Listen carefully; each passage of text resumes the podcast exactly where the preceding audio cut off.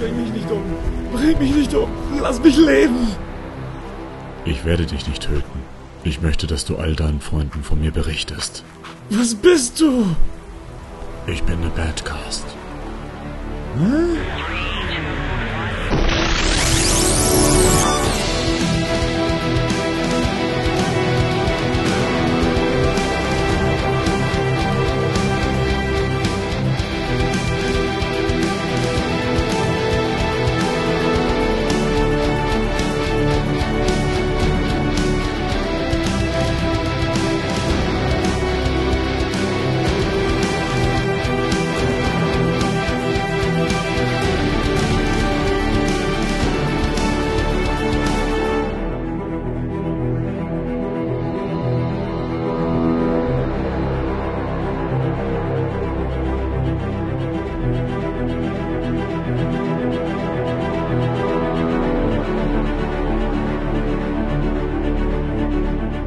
Hallo und herzlich willkommen zur zweiten Ausgabe des Batman News Badcast, dem ersten deutschen Batman Podcast. Ich bin der Bernd, auch bekannt als Batcomputer und wieder nicht ganz allein in meiner virtuellen Betthöhle, sondern ich habe auch heute wieder den Rico mit an Bord. Hi Rico.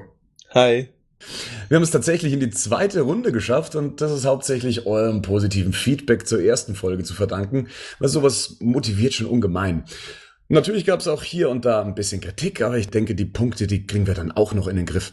Rico, wie hast du das Feedback aufgenommen, was von den Fans kam? Ich war ehrlich gesagt positiv überrascht, aber ich denke mal, wir werden uns für die Zukunft einfach mehr Streitthemen suchen, dass da ein bisschen mehr dann ja, es war ein, ein Punkt, der im Forum äh, genannt wurde, dass wir uns zu oft einer Meinung waren und dementsprechend ja so ein bisschen der Zunder fehlte in bestimmten Sachen. Aber vielleicht können wir da schon in der heutigen Sendung was dran ändern. Und tatsächlich, das, das Feedback war größtenteils ähm, tatsächlich super positiv. Vielen Dank nochmal dafür.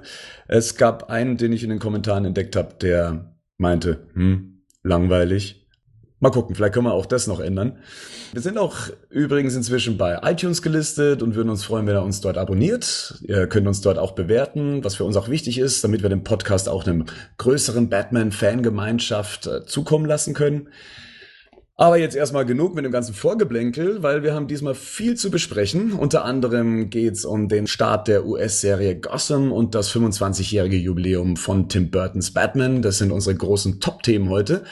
Aber wir starten jetzt erstmal mit unserem News Rewind und widmen uns den News-Themen der letzten Wochen.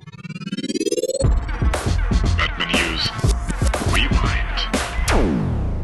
Batman vs. Superman, Dawn of Justice. Zack Snyder hat uns endlich das komplette neue Batmobil präsentiert am Anfang machten ja noch so Fanaufnahmen, also Leute, die rumgelaufen sind, ein paar Fotos und haben die ins Netz gestellt. Und ich glaube, das wollte sich dann Zack Snyder nicht gefallen lassen und hat dann offizielles Bild reingestellt. Man muss sagen, das ist natürlich schon Unterschied wie Tag und Nacht, diese iPhone-Fotos und dieses professionell aufgenommene Foto.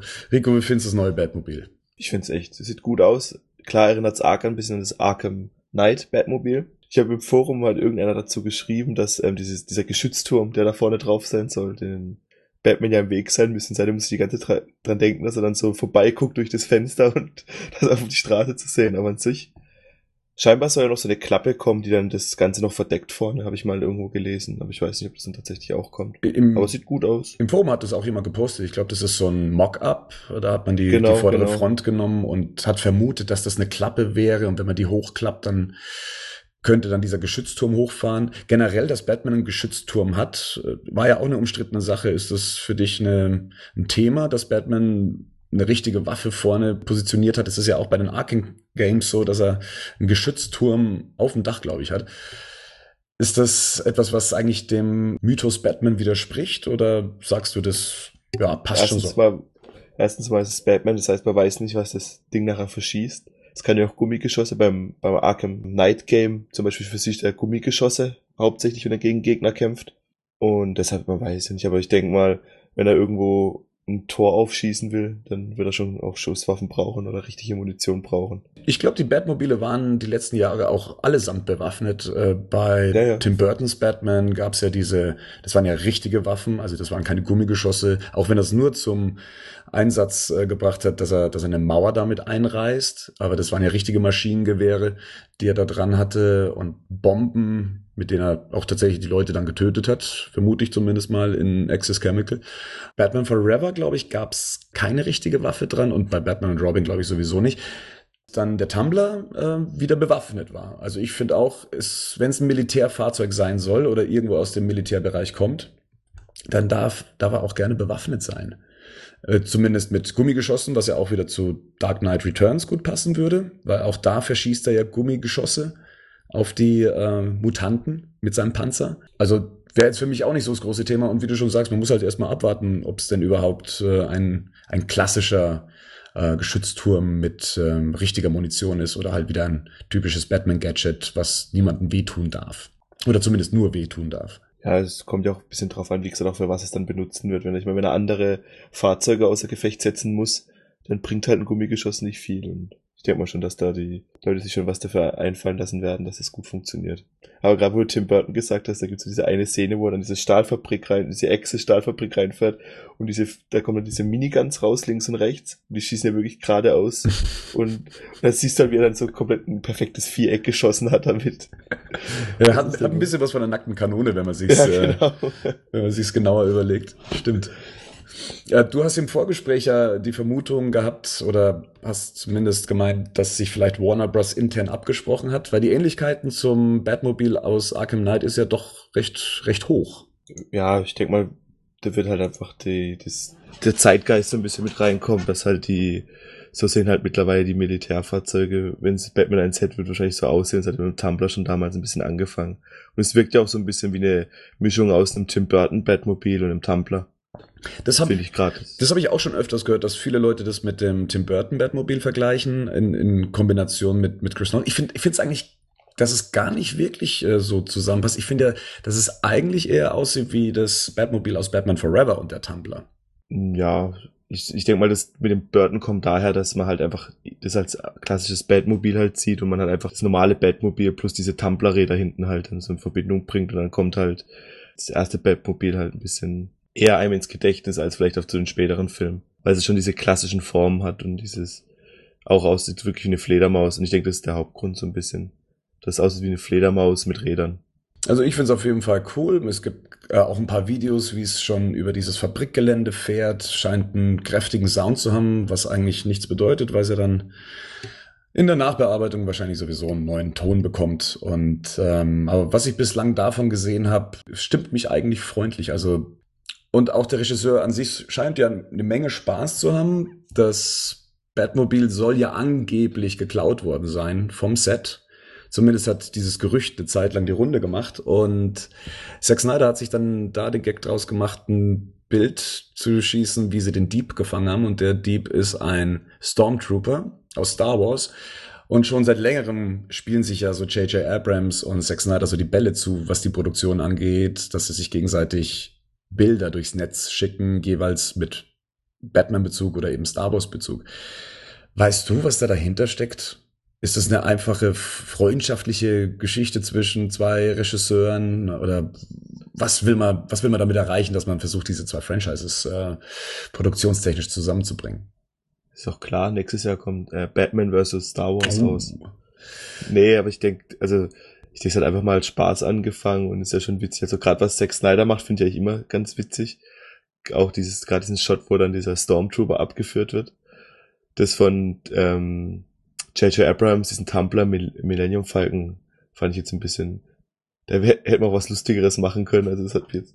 Ich habe erstens erst fünfmal hingucken müssen, bis ich gesehen habe, dass es der Tumblr sein soll. Es war ein bisschen subtil, aber ich meine, ich finde das eine, das ist, ist witzig ist es. sollte das definitiv. wirklich so in den, also sollte dieses Modell, was die da bauen, auch wirklich so zum Einsatz kommen. Man wird ihn nicht im Film sehen. Nein, ähm, der, der ist viel zu klein nicht. und irgendwo unten drunter. Aber sollte das weiter so in der Produktion benutzt werden, muss ich sagen, ist das ja schon äh, eine große Ehre letztendlich als Batmobil in, in, in Star Wars dann mit dabei zu sein. Also das fand ich schon eine große Geste, weil das andere sind Spaßfotos und Kleinigkeiten, die jetzt die Produktion an sich nicht beeinflussen.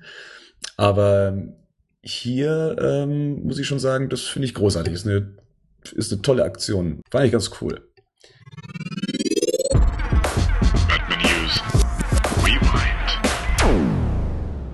Und zwar Batman Arkham Knight. Wir kommen also jetzt in die Videospielrubrik. Da gab es eine gute und eine schlechte Nachricht. Die schlechte war erstmal, dass das Spiel verschoben wurde. Ursprünglich geplant für dieses Jahr noch. Ähm, ich glaube, im Herbst sollte es kommen. Und äh, wurde jetzt verschoben ins neue Jahr 2015, 2. Juni. Das ist, das ist schon eine krasse Verschiebung. Das sind äh, acht oder neun Monate bis dahin. Du hast ja schon Teile von dem Spiel sehen können. Du warst auf Gamescom. Ja, doch. Ähm, also erstmal zur Verschiebung. Ich finde, das macht Nintendo zum Beispiel down und die bringen meiner Ansicht nach immer gute qualitative Spiele raus. Wenn es noch nicht fertig ist, bringt es nicht raus. Finde ich gut, dass sie das machen, dass sie auch mutig sind, einen Schritt zu gehen, dann dieses halbe Jahr dann in Kauf nehmen.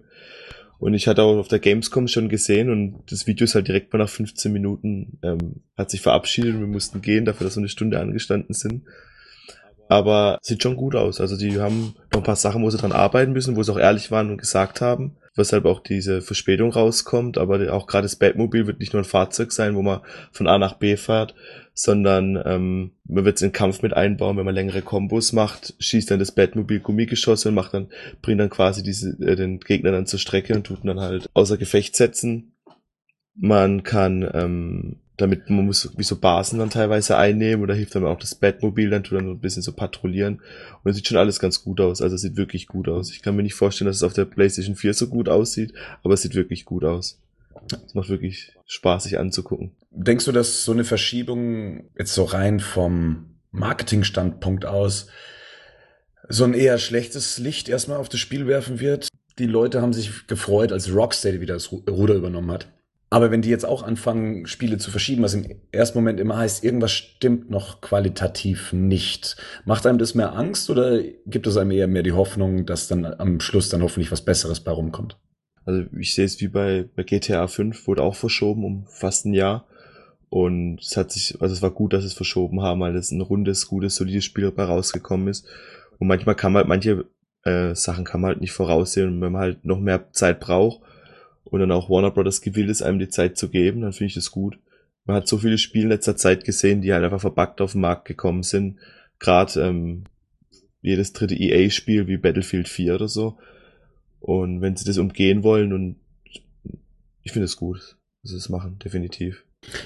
Die positive Nachricht äh, dabei war, dass es diesmal zwei Collectors Editions geben wird, die beide in Europa auch erscheinen sollen. Eine Collectors Edition ist die Batmobile Edition. Die besteht nämlich nicht nur aus einem 80-seitigen Artbook mit Konzeptzeichnungen aus dem Spiel. Dazu kommt noch ein Limited Edition Steelbook, ein Comic und drei exklusive Skins aus The New äh, 52.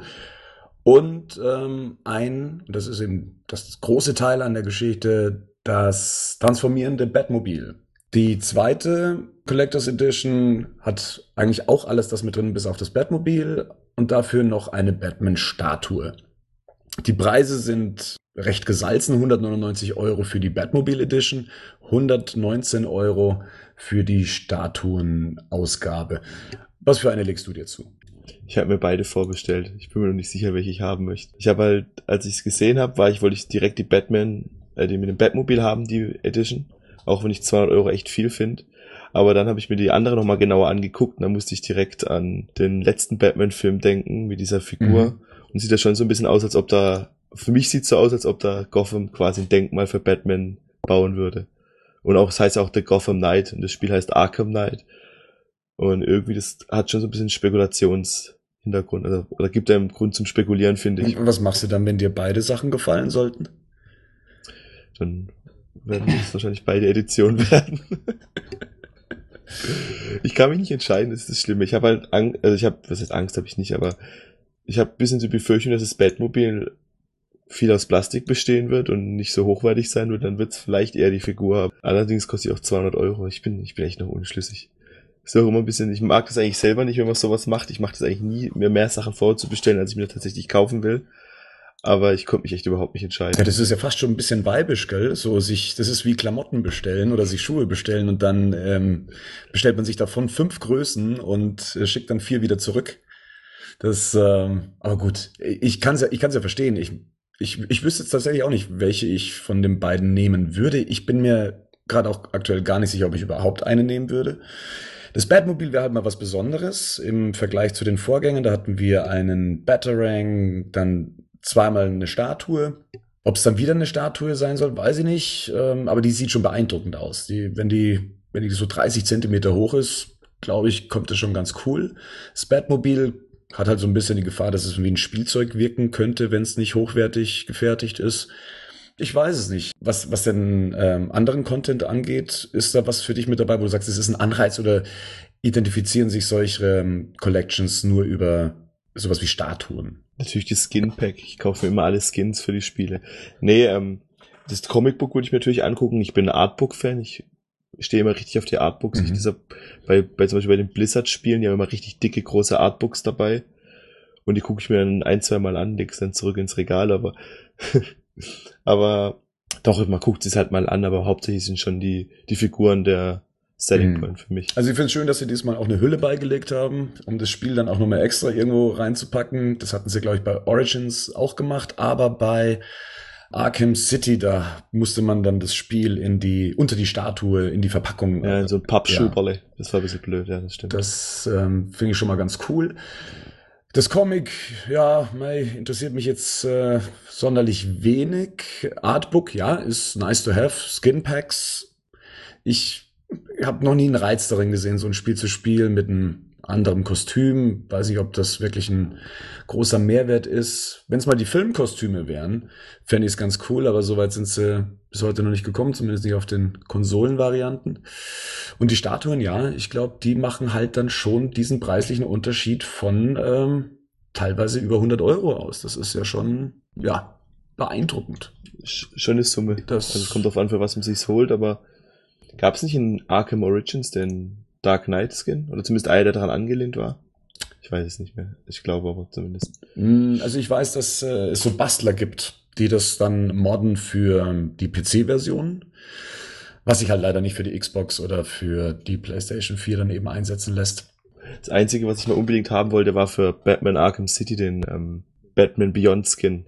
Den wollte ich haben. Mhm. Aber das war auch das Einzige. Das ist auch der Einzige, der, glaube ich, animiert war und anders aussah ein bisschen. Aber ansonsten habe ich es auch, sehe ich da auch nicht so den Mehrwert drin. Vor allem, weil die auch nie kaputt gehen. Naja, man hat ja auch noch genug Zeit, sich dafür äh, entscheiden zu können. Wie gesagt, der 2. Juni 2015 soll es sein. Dann guckt man mal, ob man dann bis dahin einen besseren Einblick auf die ganzen. Na, du wirst ja keine mehr bekommen, das ist ja keine Vorbestellung. Das ist richtig, Oder? das ist richtig. Ähm, das Batmobil ist, glaube ich, schon ausverkauft, zumindest bei Amazon. Gut, dann wird's halt die Statue, wenn es denn sein muss.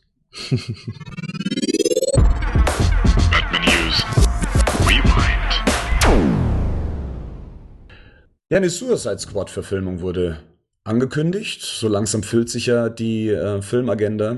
So soll's. Äh, ach Gott, da muss ich mich ja selber noch reinlesen. Ich habe ja keine Ahnung von dieser Suicide Squad.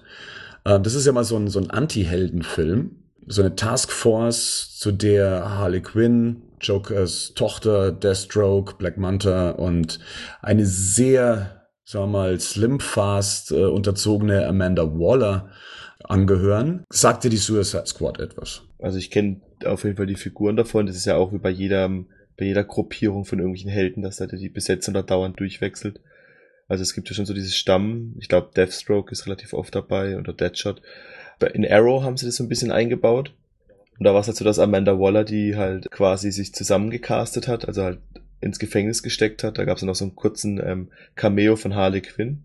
Und dann halt die halt Aufträge hat erledigen lassen ich weiß halt nicht, ich, ich meine, diese, dass man die A-Listen und jetzt auch schon B-Ränge an Superhelden und Schurken zusammen im Film steckt, finde ich schon gut.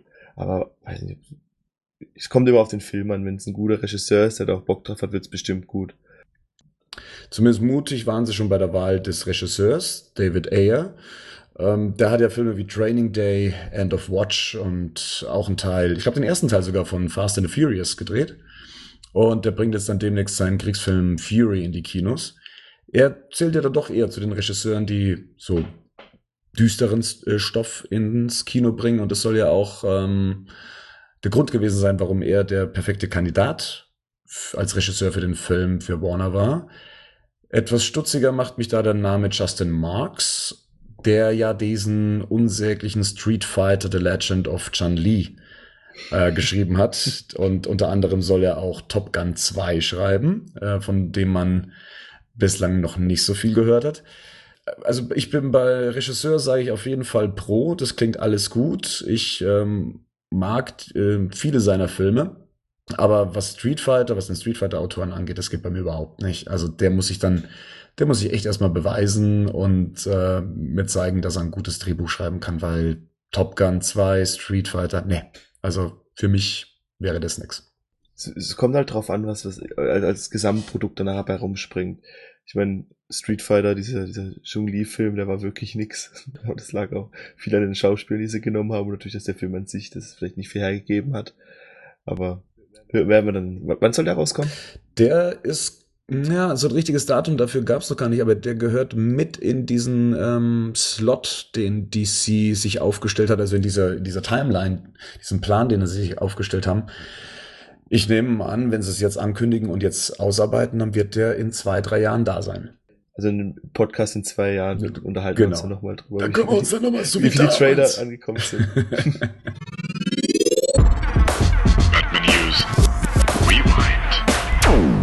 Gut, Teen Titans Serie soll kommen. DC will ja jetzt sein TV-Portfolio mit Titans erweitern und sind kurz davor, dass eine Pilotfolge entstehen soll und für den Sender TNT entwickelt wird. Man wartet jetzt, äh, man wartet jetzt eigentlich nur noch auf das grüne Licht, um auch mit den Dreharbeiten loszulegen. Die Serie selbst soll sich dabei um Dick Grayson drehen, der frühere Robin, der jetzt als Nightwing unterwegs ist. Und er führt damit die Gruppe Titans an, von denen man bislang nur weiß, dass Starfire und Raven mit dabei sind. Es sollen aber noch weitere dabei sein. Das Ganze wird geschrieben von Akiva Goldsman.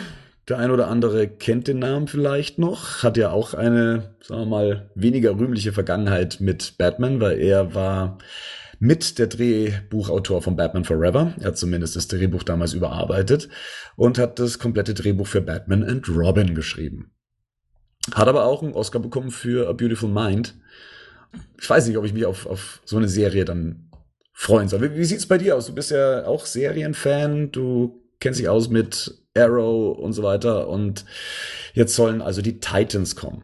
Soll die Serie in einer Verbindung zu irgendwas stehen oder für sich allein das stehen? Das ist bislang noch nicht bekannt. Ich dachte eigentlich, dass es eine reine Warner-Serie ist und somit auch auf äh, den eigenen Warner-Channel läuft. Jetzt, ähm, wenn ich jetzt gerade noch mal lese, dass es auf dem Sender TNT läuft, außer TNT ist ein Warner-Sender, da bin ich mir gerade nicht sicher. Dann äh, würde aber, wenn es ein fremder Sender ist, wie halt jetzt eben bei der Serie Gotham auch, dann die Wahrscheinlichkeit eher gering sein, dass die zusammengeführt werden ich hätte schon Bock auf so ein zusammenhängendes großes Universum von Film und, und Serie, was es aber jetzt schon nicht geben wird. Und dann gibt es jetzt wieder eine Serie, wo wieder Charaktere drin sind. Und dann, aber dadurch, dass Warner sich immer so selbst so ein bisschen ähm, zensiert, das heißt, sie ähm, lassen aber dann nicht die großen Helden mit auftreten. Das ist jetzt die dritte Serie. Ich habe auch schon den Flash-Piloten gesehen. Und es ist schon, schon cool, sich das mal anzugucken. Aber ich finde halt, es gibt halt nicht so viel her, wenn man sich halt selbst diese, diese Restriktion setzt, dass halt Sachen nicht vorkommen dürfen. Das sind halt die, wo die Serie machen, haben dann schon so ein bisschen, beschneiden sich halt selbst so ein bisschen. Natürlich ist es spannend, eine Geschichte über Dick Grayson sich anzugucken und, und wie er die Teen Titans wahrscheinlich dann gründen wird oder wie sie zusammenfinden. Aber wäre das in einem zusammenhängenden größeren, vielleicht wäre das dann vielleicht noch ein bisschen interessanter, als jetzt wieder eine, eine Serie über irgendwelche B oder C Leute zu schaffen. Ich habe ja auch schon den Flash-Piloten gesehen.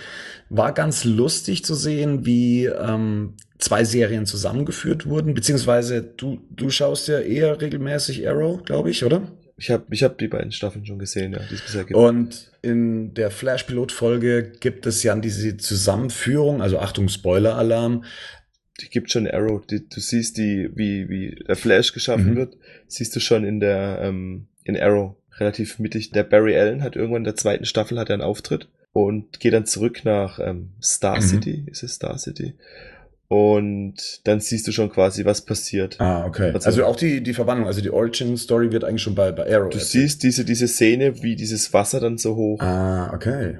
Wo er da in seinem Zimmer ist und dann getroffen wird vom, das siehst du Aha, schon. Okay. Ja, das ist ja ganz interessant, weil ich dachte jetzt nur diese eine Szene, wie sich die zwei auf dem Dach treffen. Nee, die haben schon, also der, der, der Barry Allen macht schon mit in, in mhm. Arrow in ein, zwei Folgen und geht dann zurück. Hat auch da die, da macht er die, in Arrow macht die Felicity mit. Das ist so diese, die Sekretärin quasi von, von Oliver Queen. Und die hat dann so, so einen kleinen Lauf-Ding mit Barry Allen und so am Start. Und dann hört man nur ein, zwei Mal, dass er noch im Krankenhaus liegt während der zweiten äh, Staffel. Der Barry Allen. Also er fällt dann ins Koma mhm. irgendwie.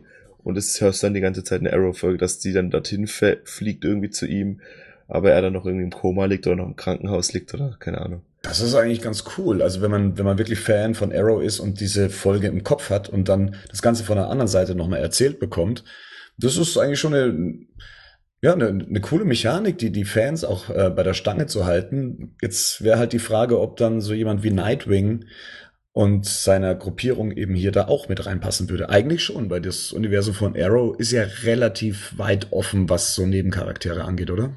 Hm, ja, also die haben, wie gesagt, die haben diesen Suicide Squad eingeführt und das ist dann halt irgendwie so ein Militärgefängnis, wo dann halt alle äh, Mitglieder eingesperrt sind. Und dann merkst du, das siehst du halt auch so, so zwei Zöpfe und dann wie sie irgendwie dann, wie dann irgendwie so eine ganz piepsige Stimme sagt, ich war auch mal irgendwie Psychologin. Und dann weißt du, es ist Harley Quinn. Also die machen da schon relativ viel so Sachen. Die Idee an sich ist gut, aber gerade bei Arrow war es auch in der ersten Staffel so, dann gab es halt immer so das Monster of the Week und das ist dann halt, und irgendwann hast du halt auch mal alle A, B, C und D Gegner mal halt durch und dann wird's dann schon ein bisschen eng. Dann bleibt natürlich, Zumal, dann bleibt natürlich auch die Frage, ob dann solche Figuren nochmal für die große Leinwand eingesetzt werden dürfen. Bei Batman Begins damals hieß es, die und die Figuren dürfen nicht für andere Serien verwendet werden, weil wir unsere Marke schützen wollen fürs Kino. Äh, kannst du dir vorstellen, dass sie sagen, okay, es gibt einen Dick Grayson der nur in der Serie so ähm, funktioniert, aber es gibt auch so einen älteren Robin, ähm, den es dann eben ähm, aus dem Batman vs. Superman-Universum gibt. Ich, also so wird's ja wahrscheinlich laufen. Also die haben ja schon gesagt, dass sie es trennen wollen. Und dann wird's halt zwei Robins dann geben. Und genauso wie es auch der Flash-Suit sieht ja für eine TV-Serie, finde ich, sah eigentlich ganz gut aus. Aber für eine, ähm, für einen Kinofilm wäre wahrscheinlich dann zu, zu kost, zu kostenarm und wird wahrscheinlich nicht gut genug aussehen. Und allein daher, daher scheitert es ja schon. Ich meine, das, das Kostüm wahrscheinlich von Superman und Batman wird, keine Ahnung, ich habe mal gelesen, dass sie für, für Smallville hatten sie das ähm, Batman Returns, äh, Superman, nee, äh, Returns, Superman ja. Returns Kostüm benutzt und konnten das auch nicht anpassen an den Körper. Das heißt, du siehst den auch nie in dem Kostüm und es muss ja schon unglaublich teuer gewesen mhm. sein und viel zu teuer für so eine TV-Serie. Vor allem dadurch, dass die halt, wie die auch gemacht werden, kann ich mir einfach nicht vor. Die müssen halt funktional sein, das heißt, die müssen schnell raus und wieder reinkommen. Ja. Und es klappt halt einfach in der Serie, denke ich mal, so nicht, wie es im Film dann klappen wird. Und dadurch wird sie dadurch schon getrennt.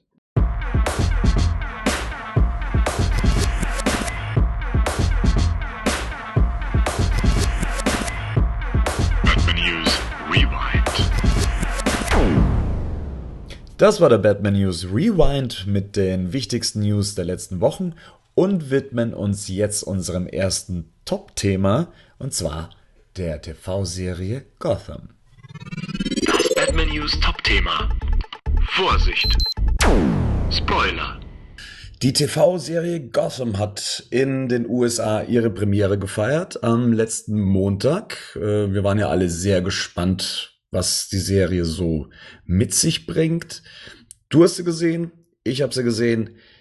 Mich würde deine Meinung interessieren. Wie fandst du das so im, im Groben? Also die, wie sie gefilmt ist und wie man Gotham sieht und auch die Kulissen fand ich richtig gut. Also mir hat das ähm, äh, Police Department richtig gut gefallen. Mir hat Wayne Manor gut gefallen. Was das ist Batman hat. Forever, ne? Ja, ist es das wirklich? Das ist, das ist Batman Forever, ja. Okay, cool. Ähm, also es hat mir auf jeden Fall gut gefallen. Die Kulissen waren gut. Die Schauspieler, also was ich bisher sagen kann, was man gesehen hat, fand ich eigentlich ganz gut. Ich fand den Jim Gordon gut. Seine, seine Frau war halt, sah gut aus, das kann man dazu sagen. Dann ähm, der junge Bruce Wayne. Ja, ist halt ein Kinderdarsteller, also es wird weiß man jetzt noch nicht, aber hat eigentlich auch sich ganz gut verhalten, wie ich fand. Den Alfred fand ich richtig gut. Auch Mhm. den Umgang zwischen ähm, Bruce und Alfred fand ich interessant. Wie in, ein- in einer Szene sieht man ähm, irgendwie dann der, wie sie von der Beerdigung weggehen und wie dann der Alfred ihn dann direkt dazu ähm, sagt, dass er das Augen grad halten soll und keine Ahnung was. Und dann zwei, drei Szenen später, wo dann der, ähm, wir spoilern ja ein bisschen, oder? oder? Ja, ich glaube, hier können wir spoilern, ja. Und wo dann der ähm, Jim Gordon quasi, äh, Jim Gordon gibt Bruce Wayne das Versprechen ab, dass er quasi die Mörder seiner Eltern findet. Oder den Mörder seiner Eltern. Und das hat er dann vermeintlich getan und geht dann halt, ähm, will dann Bruce Wayne das, darüber Bescheid sagen. Und dann ist es doch, glaube ich, so, dass dann halt ähm, der, der Alfred dann unterbrechen will, weil er Mhm. dann irgendwie irgendeine, irgendeine Situation gefällt ihm nicht.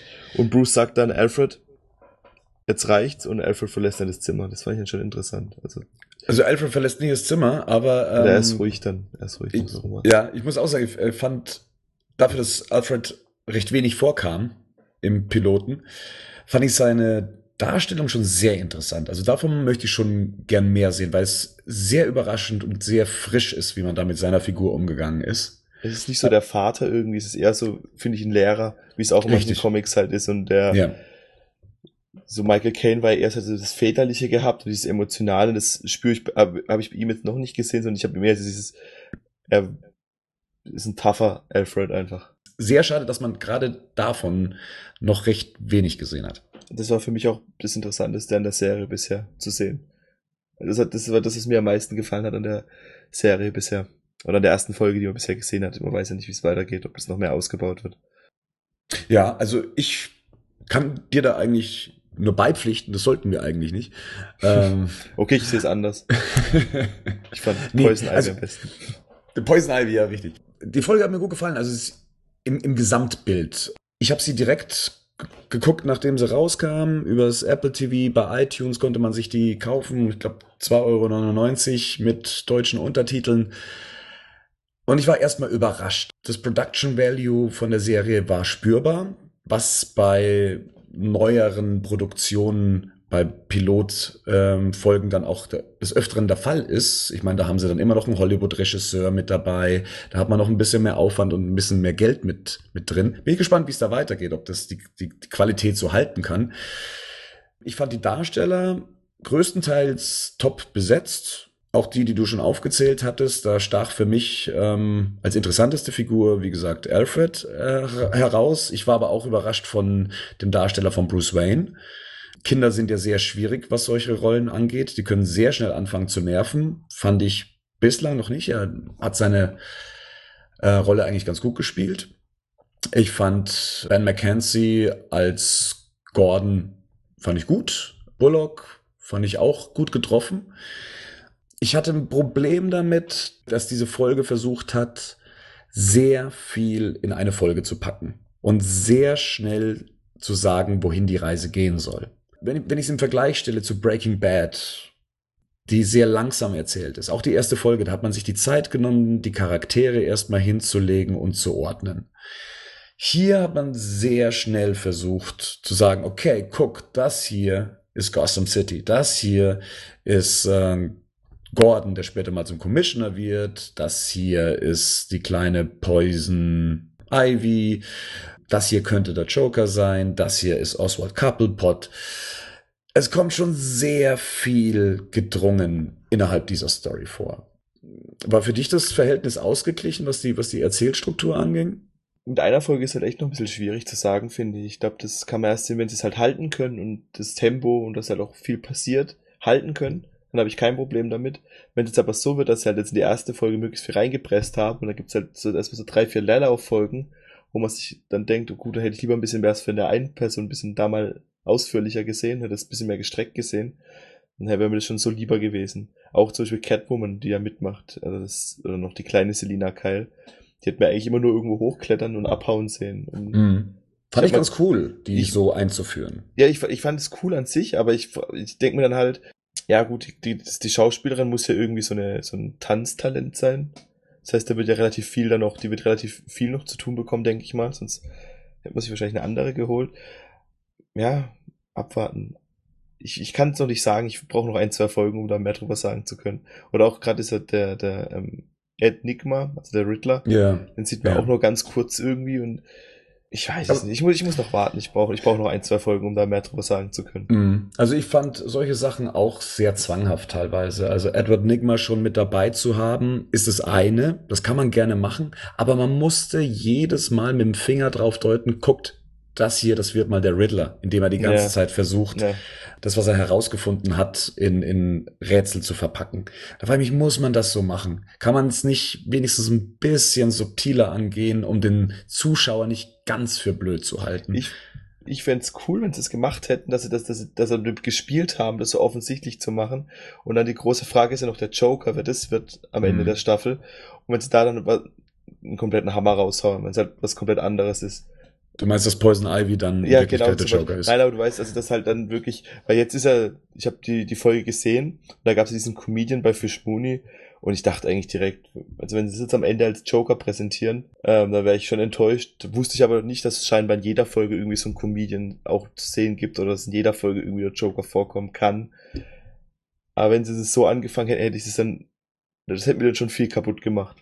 Ja, Ähm, es macht auch dieses Universum sehr klein. Ja. Also es ist so, als ob jeder mit jedem verwandt Jeder, jeder ist. und, Zeitungsverkäufer ist dann ein, ein Genau, der nächste eine große Figur. Gegner, ja. ja, und da bin ich gespannt, wie es weitergeht. Ich, ich bin mir ja bewusst darüber, dass man in so einen Piloten recht viel reinpacken muss, um es, wir reden ja jetzt hier nicht von so einer, von einem HBO-Drama, welches ähm, mehr Freiheiten hat, sondern hier muss ein Network eine Serie ausstrahlen, die in-house verkaufen. Und dementsprechend muss man schon sehr viel bieten innerhalb des, des Pilots. Das, das merkt man auch bei anderen Serien, wie vergleichsweise jetzt Sleepy Hollow zum Beispiel. Das, das sieht man schon Parallelen, äh, was so die Erzählstruktur angeht. Und da müssen sie, glaube ich, wäre mir ein bisschen mehr Feingefühl noch nötig gewesen oder sollte jetzt auf jeden Fall mit, mit mehr Feingefühl weitergemacht werden. Aber es war auch gleichzeitig, nicht, dass sich das jetzt falsch anhört, es war auch gleichzeitig nicht so schlimm, wie ich es befürchtet hatte. Ich dachte wirklich, die kommen jetzt hier mit dem, mit dem Hammer und äh, hauen überall drauf und stellen reihenweise dann gleich die zukünftigen Figuren vor.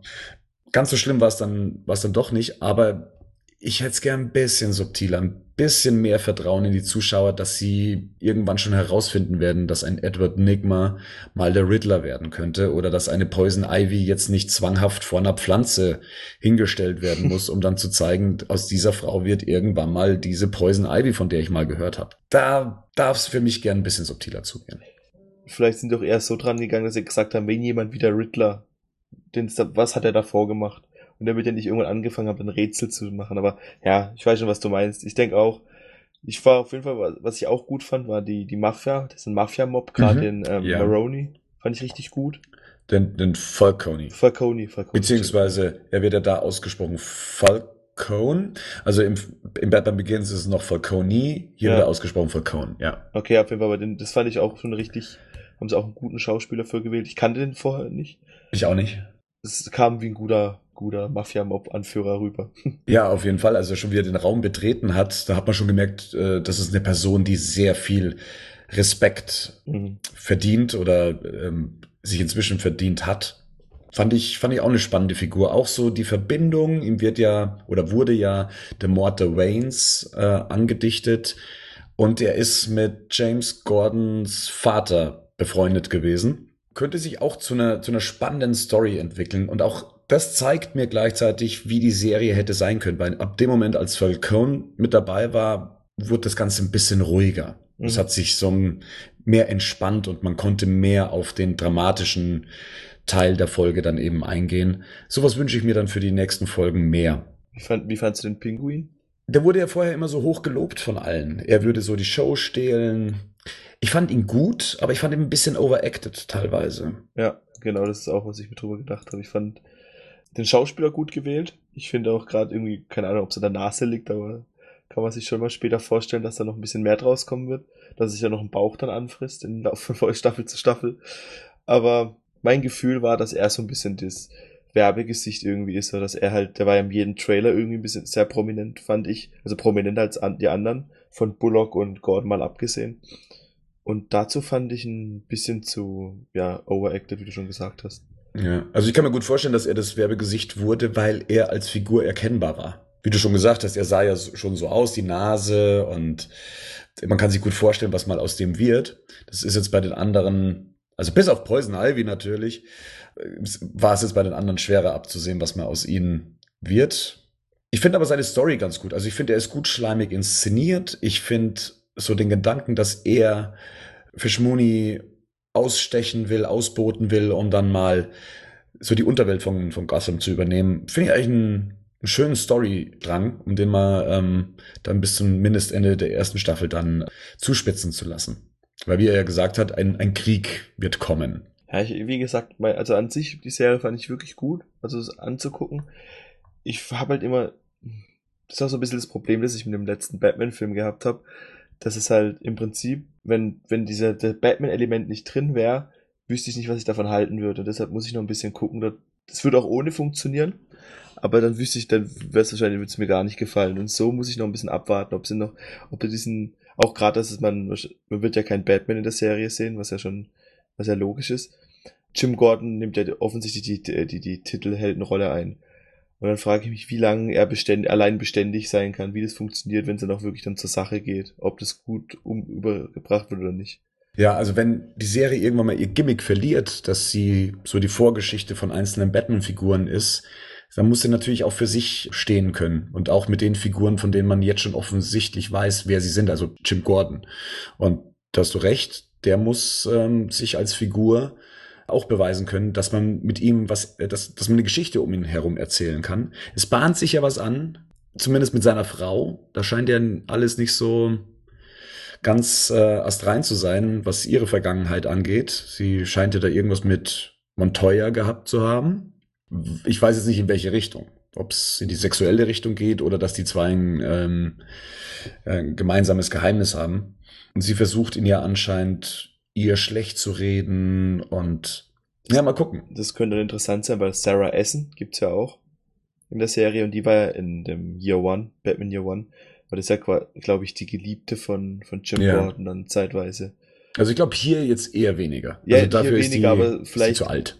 Ja, gut, stimmt. Stimmt, das ist die, ja, wer, wer weiß, vielleicht.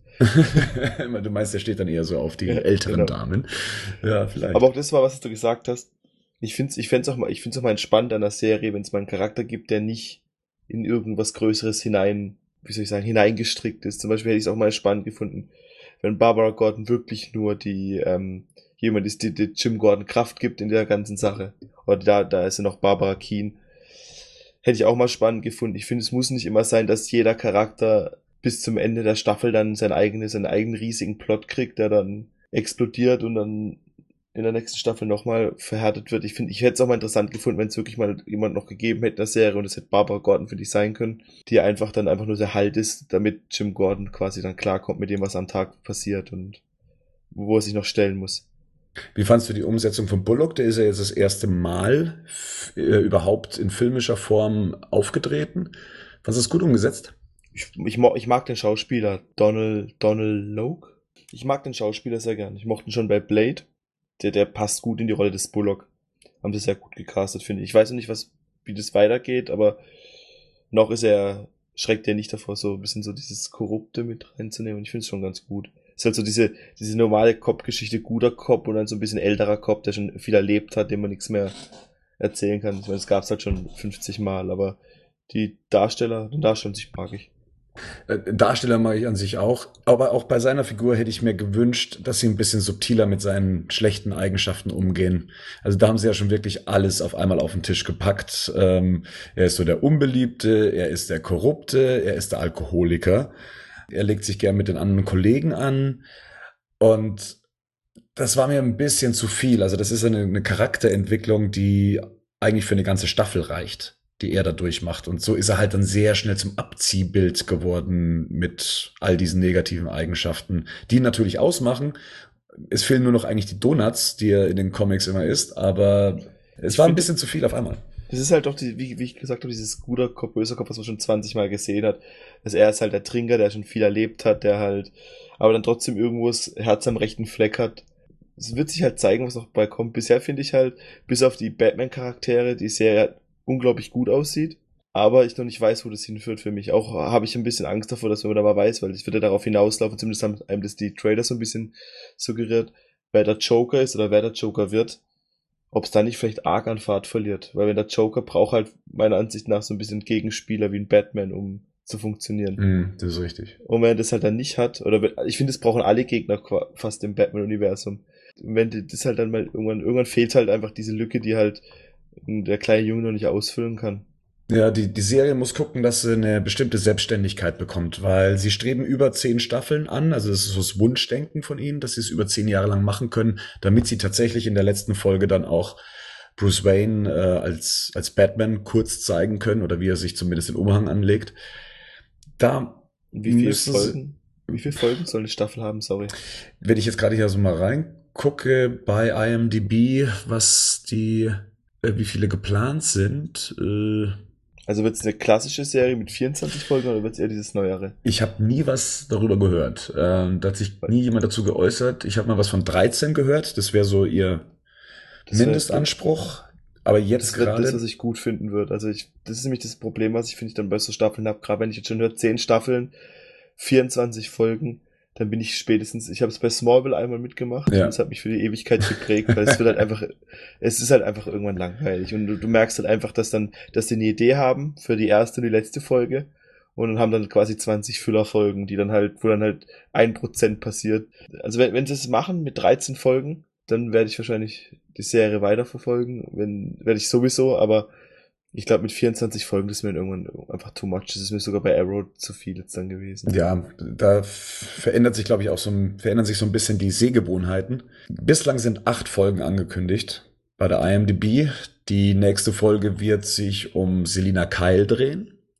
Also hier wird das bislang stumme Mädchen da mal etwas beleuchtet. Wir haben dann in der dritten Folge äh, den Titel The Balloon Man was auch immer das sein wird. Und interessant wird es dann auch nochmal mit äh, Episode 4, die den Titel Arkham trägt.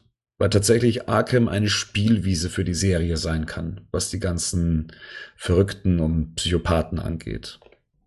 Die Quoten waren ja eigentlich auch ganz gut in, in Amerika. Ich glaube 8 Millionen. 8 Millionen, ja, das ist für einen Sender wie Fox ähm, sehr gut. Vor allem, wenn man vergleicht, dass, glaube ich, Big Bang Theory ja. zeitgleich gelaufen ist. 17 Millionen hat allerdings Big Bang. Also das ist dann mal so eine ganz andere Hausnummer. Aber die, die Quotenrechnung funktioniert ja ähnlich wie bei uns. Das heißt, was zum Beispiel große Quoten für äh, Pro7 sind, müssen nicht große Quoten, Quoten für RTL sein. Da gibt es eine unterschiedliche Bemessung.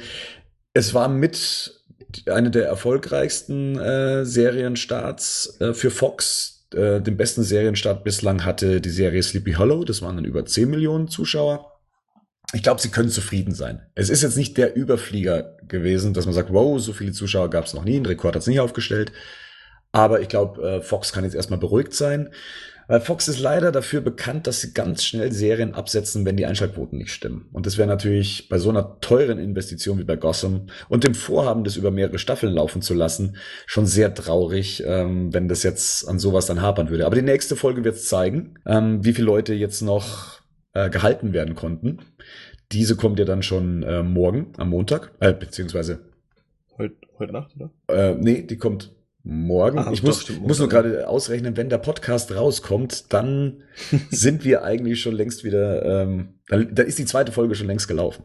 Aber ja, dann, dann wird sich dann zeigen, ob die Serie ein Erfolg ist oder ja, wie es mit ihr weitergeht. Deine Lieblingsszene? Mm, eine mit Alfred und ähm, Bruce. Wahrscheinlich die ähm, auf der Beerdigung.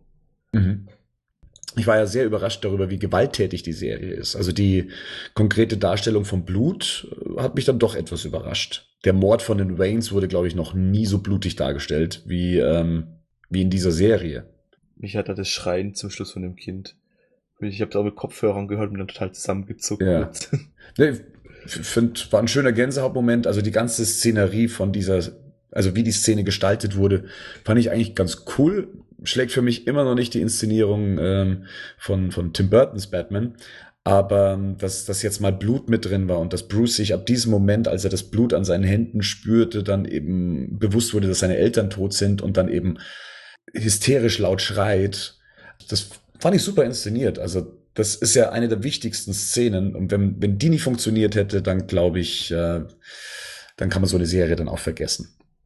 Ich, ich fand es auch schon interessant zu sehen, wie die, ähm, ja, wie die auch umgegangen sind mit dem, ich weiß ja nicht, noch nicht, wer der Mörder der Waynes ist, aber dass sie dann direkt doch mal vier, fünf, oder was ist vier, fünf, ich glaube drei ähm, so größere, dickere Herren eingebaut haben, die es hätten alle sein können.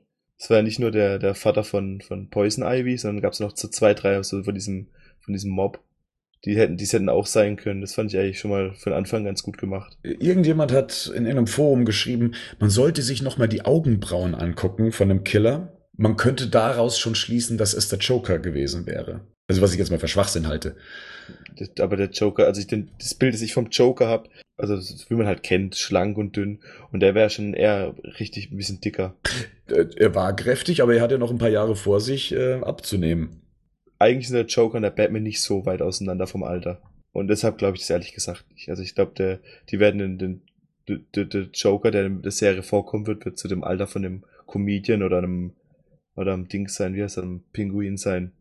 Und ich, klar hat man das Alter jetzt nicht gesehen, aber ich glaube nicht, dass das schon jemand sein wird, der schon hoch in einem Mafia-Mob mit drin sein wird. Aber das ist eine interessante Theorie, weil du gerade eben sagst, der müsste sich in etwa so in Bruce Waynes Gegend alterstechnisch bewegen. Könntest du dir vorstellen, dass ähm, ein zweiter Kinderdarsteller da reinkommt, der ähm, dann gegebenenfalls sogar noch ein guter Freund von Bruce Wayne war? Dass das ich am Schluss der Joker sein könnte? Mein erster Gedanke war mal, dass der, oder mein, mein erster Gedanke war mal, dass es jemand von aus dem Krieg sein wird von Jim Gordon. Aber dann mein zweiter war tatsächlich, dass einer sein wird, der dann auch Bruce Wayne und, weil es wird ja so sein, dass ähm, Catwoman und Bruce Wayne zusammen so ein bisschen wie Abenteuer erleben werden. Das kann man schon sehen, dadurch, wie, wie dann auch Catwoman quasi Wayne Manor findet und so. Und dadurch die einzigen Kinderdarsteller sind. Und es war schon interessant, da noch einen dritten Charakter zu finden. Wäre das dann so eine Dynamik wie bei Smallville, also zwischen Lex Luthor und Clark Kent, dass die sich schon als Kinder oder zumindest aus der Jugend schon kannten und dass sie eigentlich gute Freunde waren, oberflächlich gesehen. Das wäre halt so das Entmystifizieren vom Joker ein bisschen. Ich weiß nicht, ob sie sich das trauen. Weil eigentlich war, ist ja das, das vom Joker, dass man nichts über ihn weiß. Ich habe mal gelesen über den äh, Dark Knight Joker, dass, dass irgendjemand ein Profil über ihn angelegt hat und dass wie er an Sachen rangeht, er quasi irgendeine militärische Ausbildung gehabt haben muss. Oh, interessanter Ansatz, oh. ja. Deswegen habe ich auch, wie er plant, wie er, wie er mit wie er seine, seine Hierarchie aufstellt und so weiter. Man weiß ja nicht, wie er kommen wird. Ich denke mal, es wird aber einer der Comedians sein oder sowas, die in den nächsten Folgen noch auftreten werden. Also der Hauptstrang soll das nicht sein, finde ich. Äh, dass man herausfindet, wer der Joker ist. Es ist ein nettes Easter Egg. Ich denke mal, dass das Hauptthema sein wird, wer die Reigns ermordet hat. Ähm, zumindest für die erste Staffel. Fände ich auch als Thema etwas spannender. Aber tatsächlich weiß man gerade noch nicht, in welche Richtung es gehen soll. Also in welche Richtung die Serie wandert. Wir hatten jetzt keinen richtigen Cliffhanger für die nächste Folge, außer dass der Pinguin äh, aus dem Wasser entstiegen ist und einen Angler getötet hat. Sonst sind Serien ja doch recht zielgerichtet, dass man weiß, was kommt jetzt als nächstes, was erwartet mich, was ist das größere Ziel einer Serie. Ja, das wird, denke ich, in der nächsten Folge kommen. Ich bin auch echt, ich werde mal, das werden wir rausfinden. Das mit den zehn Staffeln, das schreckt mich ehrlich gesagt noch ein bisschen ab, weil ich gerade jetzt durch die, durch Sachen wie Breaking Bad oder ähm, True Detective eigentlich schätzen gelernt habe, eine geschlossene Geschichte zu erzählen und nicht zu gucken, wie man noch Sachen füllt mit anderen Sachen und mit anderen Stories, die man vielleicht nicht hätte unbedingt brauch, gebraucht. Was ja auch auf die Episodenzahl dann letztendlich äh, ankommt. Genau, ja. genau. Aber zehn Staffeln ist schon sehr ambitioniert, finde ich, wenn man für es gibt halt nicht, ich finde halt, ja, man muss abwarten. Also zehn Staffeln würde ja auch heißen zehn Jahre. Wir würden. Mhm, das genau, das ist der Punkt. Das ist ein sehr langer Zeitraum, in dem die Serie erstmal erfolgreich sein muss oder bleiben muss. Potenzial hat sie, meiner Meinung nach, dass sie zumindest die erste Staffel überlebt, dass es eine zweite Staffel geben wird. Das sage ich jetzt mal so von, vom Gefühl heraus, ähm, lässt sich jetzt wahrscheinlich erst von anderen oder weiteren Episoden dann ableiten. Was ist so deine Einschätzung? Wenn ich ganz ehrlich sein soll, glaube ich nicht, dass, die, dass die Serie arg geben wird. Ich glaube, dass die, dass die sich zu schnell verlieren, dass sie auch zu schnell das Publikum verlieren werden. Also ich würde gern mehr sehen, Ich habe auch Lust, da mehr zu sehen, auch gerade, weil halt, weil ich gerade finde, wie das Set-Design richtig, das gefällt mir richtig gut. Aber ich glaube ehrlich gesagt, dass die sich ein bisschen verlieren werden, dadurch dann auch die Zuschauer verlieren werden. Wenn du jetzt der ersten Folge eine Note geben müsstest, oder nee, sagen wir lieber eine Bewertung geben müsstest auf einer Skala von eins bis zehn, wo setzt du die an? Mm, Sieben. Ja, das, das wäre jetzt auch meine Einschätzung, so eine sechs bis sieben, schon im überdurchschnittlichen Bereich, aber halt mit Potenzial, mich noch zu überraschen. Dafür war einfach die erste Folge nicht aussagekräftig genug, aber ja, sechs bis sieben, das wäre auch so meine Wertung. Und jetzt ist es Zeit zu feiern, denn wir sprechen jetzt in unserem zweiten Top-Thema über das 25-jährige Jubiläum von Tim Burtons Batman. Das Batman News Top-Thema. Tim Burtons Batman feiert sein 25-jähriges Jubiläum. Am 26. Oktober 1989 startete der Film bei uns in Deutschland und versuchte zumindest auch sowas wie eine Batmania auszulösen. Und da frage ich dich dann mal gleich, Rico, kannst du dich noch an die Batmania erinnern? Der, beim ersten Batman-Film war ich zwei Jahre alt, da habe ich noch nicht so viel Batman gucken dürfen. Da war ich zehn. Ich, Okay. also Batman-Fan war ich davor noch nicht. Es war 1989 und ich habe davor ja nur Batman hält die Welt in Atem gesehen und war ja damals trotzdem begeistert, egal wie welch, welche Art von Batman da dargestellt wurde. Und ich habe dann in irgendeinem Supermarkt habe ich eine Zeitschrift gesehen, in der das Cover von Sohn des Dämon vorne mit abgedruckt war und ich schlag das auf und sehe dann das erste Bild aus, aus dem Batman-Film. Und ich wusste bis dahin gar nicht, dass ein Batman-Film kommen sollte. Und es war Batman neben seinem Batmobil und ein kleines Bild mit Bruce Wayne vor Wayne Manor. Und ich kann mich noch ganz gut daran erinnern, dass ich wahnsinnig begeistert davon war, wie Bruce Wayne vor diesem Haus stand. Ich hatte immer so dieses, diesen Adam West Bruce Wayne vor Augen.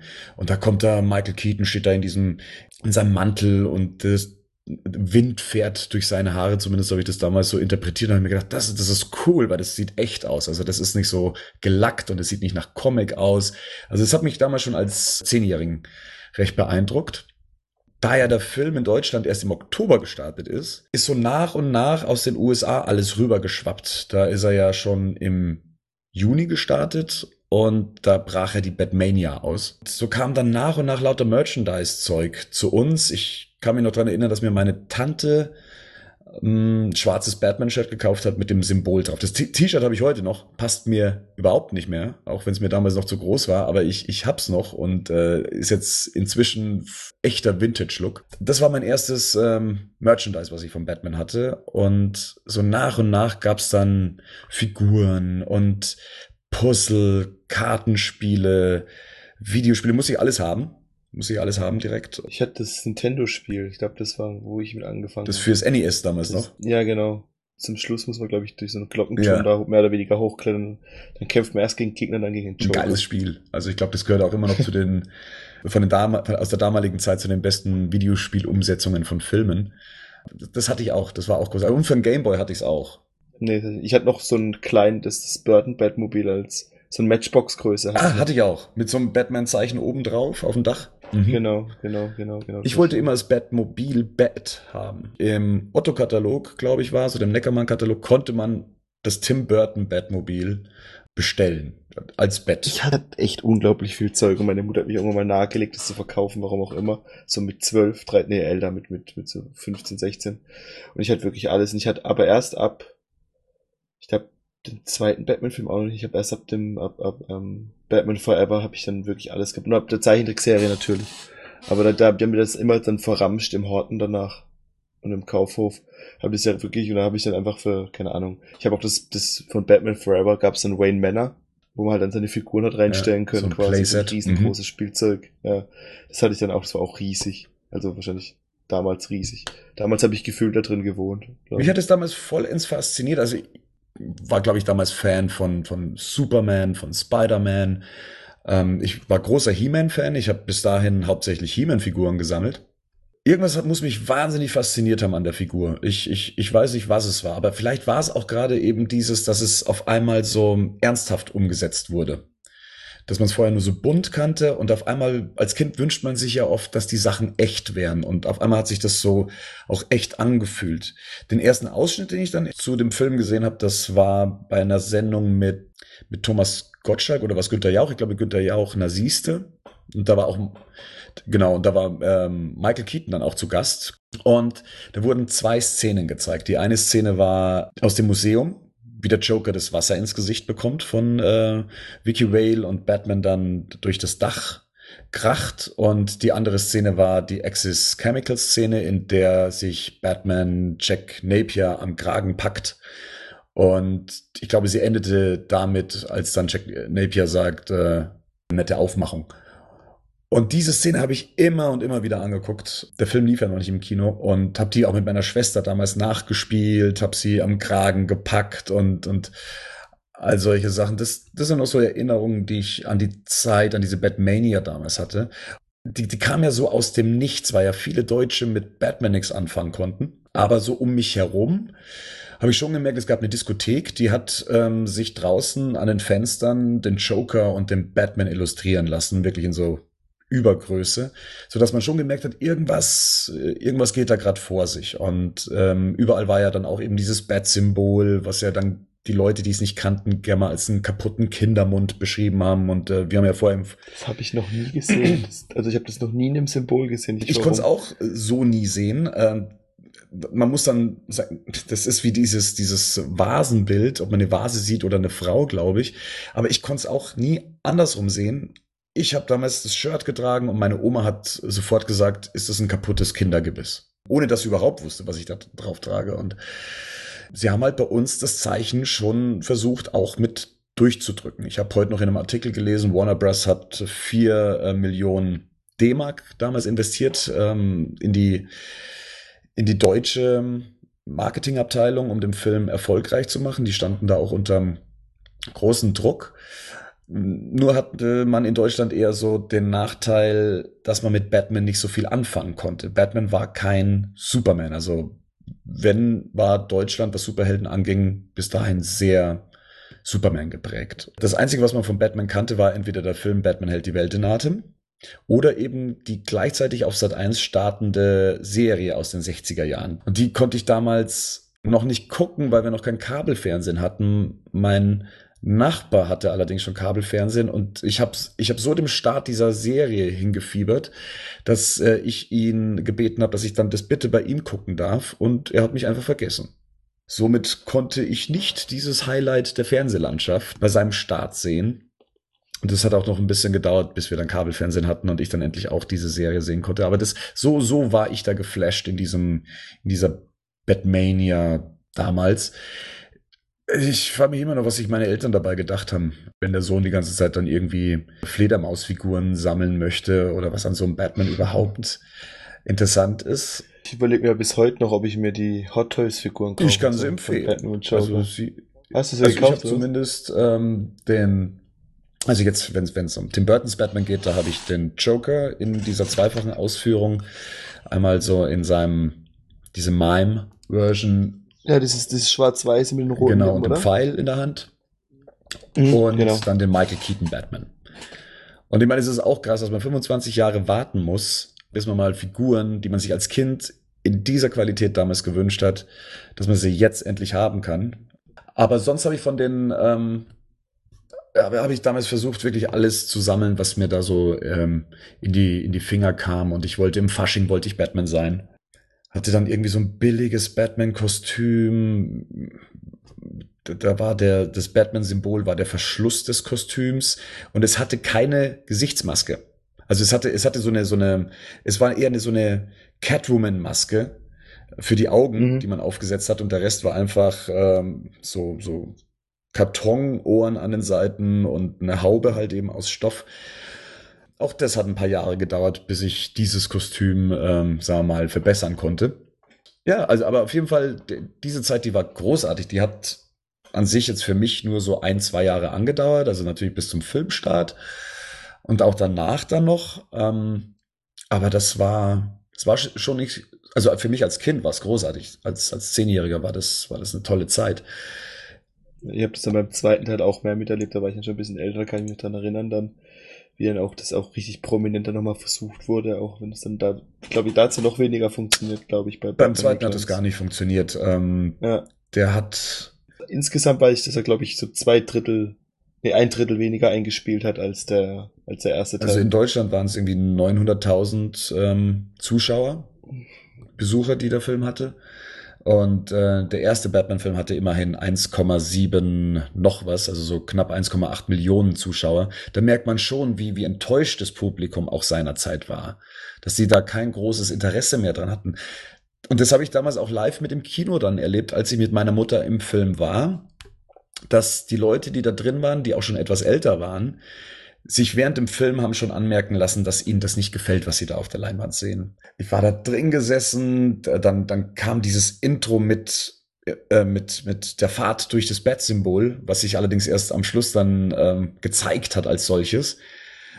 Und ich habe tatsächlich während dem gesamten Vorspann nicht gewusst, was ich jetzt da gleich zu sehen kriege. Also für mich war das so ein, so ein richtiges Aha-Erlebnis, äh, jetzt dann dieses riesige Batman-Zeichen dann da zu sehen. Und dann kam diese erste Szene mit den äh, Touristen in, in Gotham City. Und ich dachte damals, das wäre jetzt schon direkt der Mord, der jetzt gezeigt wird an, an den Waynes. Und äh, das hat mich erstmal alles so ein bisschen durcheinander gebracht. Ich kann mich da noch, äh, soweit kann ich mich noch dran erinnern.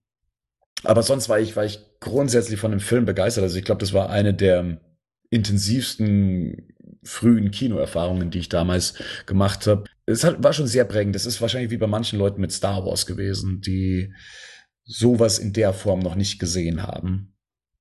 Und die Meinung damals zu dem Film war aber generell nicht gut.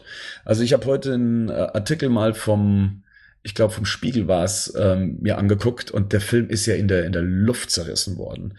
Und auch die Meinungen damals, Batman wurde ja eher dann ins Lächerliche gezogen, was so auch ein bisschen was mit der, mit der 60er-Jahre-Serie zu tun hatte. Aber so generell habe ich zumindest so im Kopf, dass bis auf ich selbst niemand diesen Film wirklich gut fand. Ich denke halt, das lag auch daran, dass man die, die, gerade in Deutschland ist ja eh immer so, dass Sachen erst zu spät ernst genommen werden, dass sich dadurch tatsächlich was ähm, sich damit Geld machen lässt. Also gerade, wenn ich jetzt drüber nachdenke, wenn man denkt, wie sich, ich glaube vor fünf, sechs Jahren war das, wie sich die, wie sich der Thomas Gottschalk noch, oder das ist schon länger her, drüber lustig gemacht hat über diese anderen Sendeformate, die es jetzt gibt Samstagabends und dass halt Leute mit Niveau lieber wetten das gucken. Und genauso ist es auch mit Comic-Verfilmung, war es ja damals auch so, dass da, die Leute haben sich ernst genommen und heute siehst du einfach nichts anderes mehr.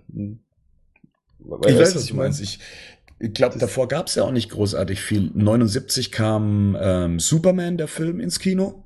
Der lief gut und ich glaube auch, dass viele gedacht haben, dass das bei Batman ähnlich sein wird, dass, dass sie äh, sowas in dieser Form äh, äh erwartet, was, was die Unterhaltung angeht, was den Spaß angeht. Und dann kriegen die so einen grimmigen, düsteren Film vorgesetzt. Das, glaube ich, war für viele etwas zu früh, also zu unvorbereitet, dass man mit einer Figur so umgehen kann. Ich denke, wurde auch vielleicht ein bisschen falsch ähm, vermarktet über die, ich weiß nicht, damals hat man ja Trailer nur nicht so angucken können, wie man es heute angucken kann. Es gab ja nicht diese Vertriebsmöglichkeiten. Du hast ja einen Trailer auf einer VHS vielleicht gesehen, wenn du Glück gehabt hast von dem Film vom, von Warner wenn irgendein anderer Film wird bestimmt einen Batman-Trailer mit drauf gehabt haben. Ich hatte sogar irgendeinen Film von Warner, wo der Trailer drauf war, fällt mir gerade ein. Und ähm, dort im Kino, im Kino kam natürlich die Trailer.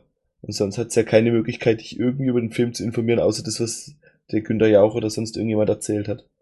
Es ist, ich glaube, es war damals viel schwieriger, sowas zu etablieren oder mal den Leuten zu zeigen, was wir haben, als es vielleicht äh, offensichtlich als es Ich glaube auch, dass das eine Generation war, die mit Batman generell als Figur nicht viel anfangen konnte. Der war ja auf dem Comicmarkt auch kaum präsent im Vergleich zu Superman. Also ich hm. denke, dass das irgendwie nicht so wie sich sowas ändert im Laufe da, der das Zeit. Das ist es eben. Also nach ein paar Jahren findest du auf einmal haufenweise Leute, die den Film gut fanden. Wahrscheinlich ist es die gleiche Generation ähm, wie meine, ja, oder oder unsere, wo wo wir sagen, ähm, ja. da, damit ist man groß geworden.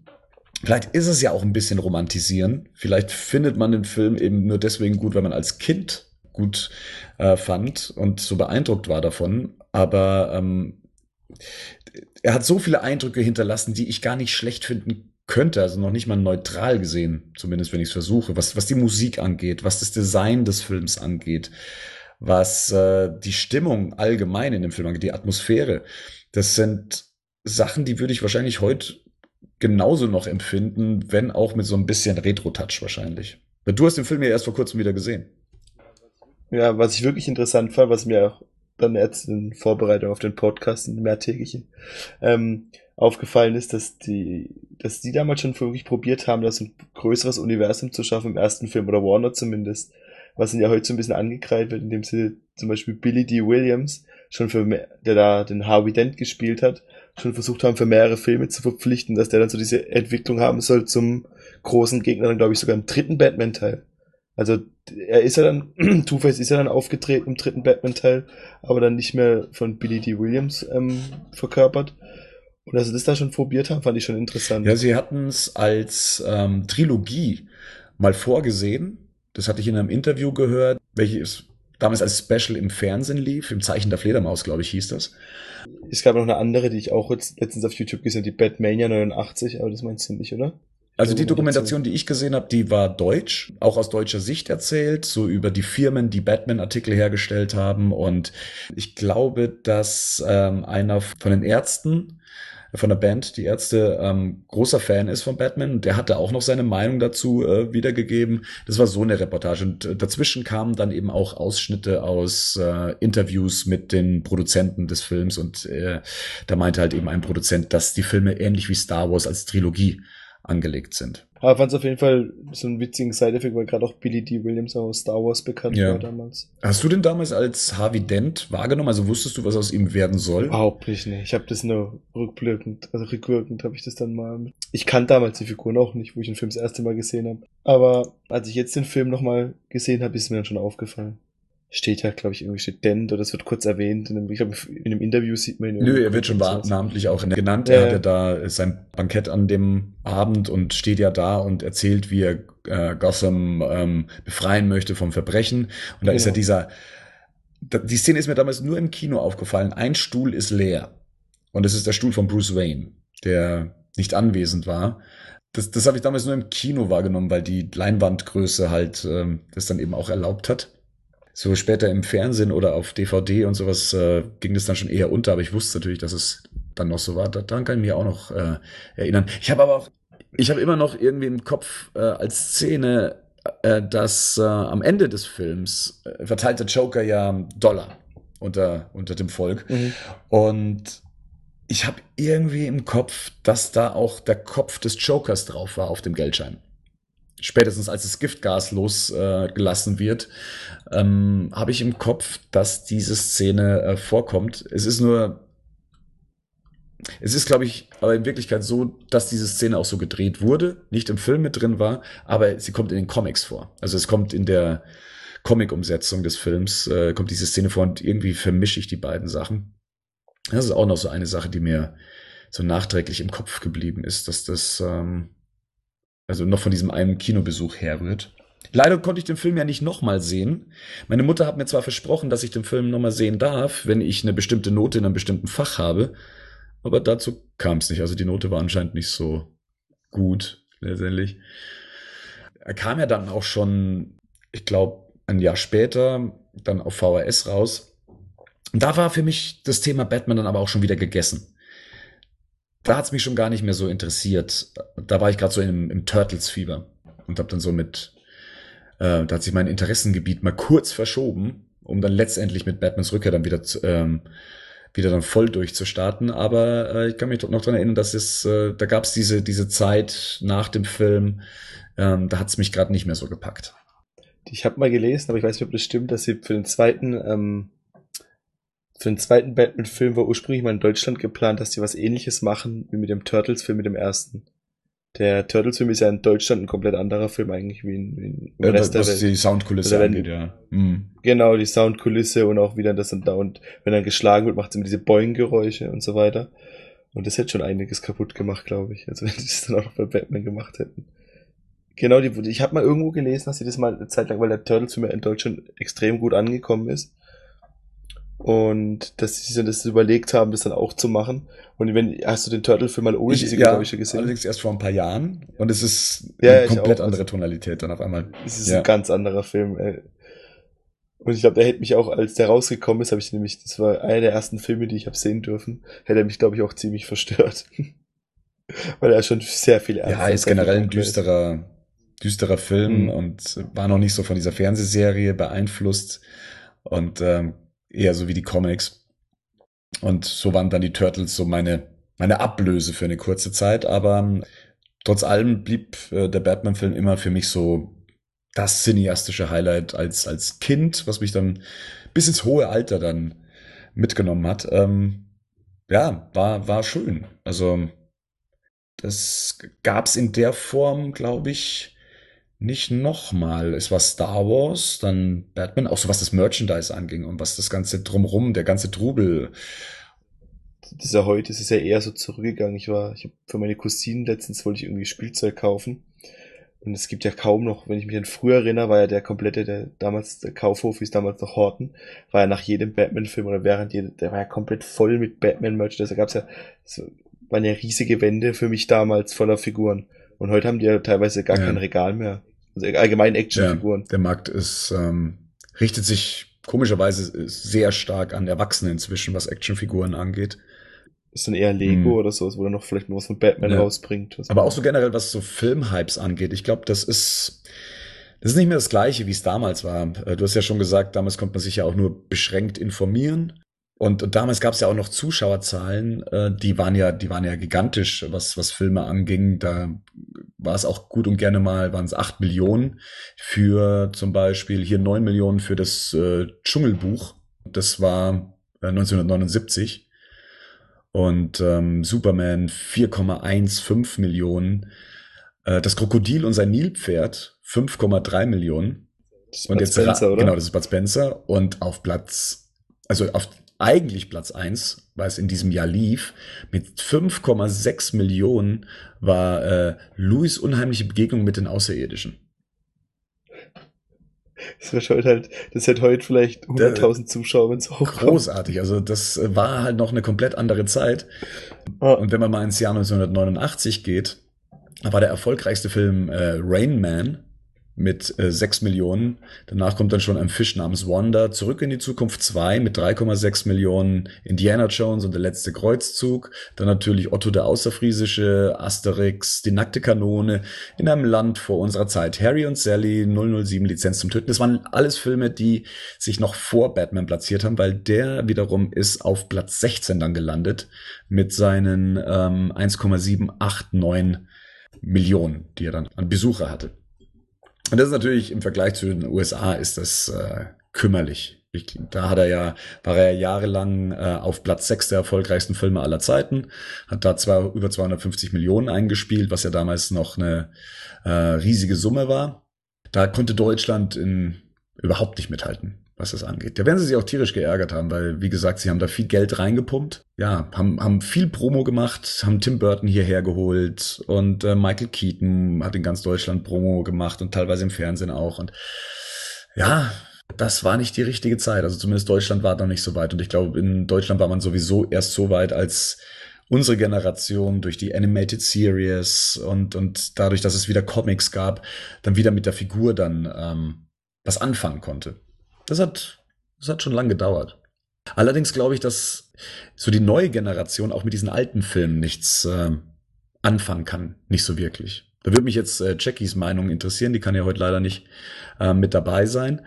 Wie sie das so sieht für jemand, die den Film so mehr oder weniger gar nicht mitbekommen hat. Sie hat ihn mal gesehen, hat sie mir erzählt. Mit, mit welchen Augen sie so einen Film sieht, in dieser Machart, aus dieser Zeit. Weil man ja doch inzwischen was anderes gewohnt ist, wie Batman Begins, Dark Knight und Dark Knight Rises. Das ist schon, da hat sich die Figur schon geändert. Ich glaube, viele Leute wird, das ist genauso wie mit dem, mit dem Nintendo-Spiel, das für mich und dich gute Erinnerungen hat, aber heute einfach nicht mehr funktioniert. Das, da kannst du keinen davor setzen mehr. Das ist, der Batman-Film ist nicht wirklich arg, also nicht arg schlecht gealtert, aber schon ziemlich gealtert. Und wenn du das mit heutigen Sachen, gerade auf Blu-ray, ich glaube, das, da kriegst du halt keinen Zwölfjährigen mehr davor gesetzt, wirklich mehr.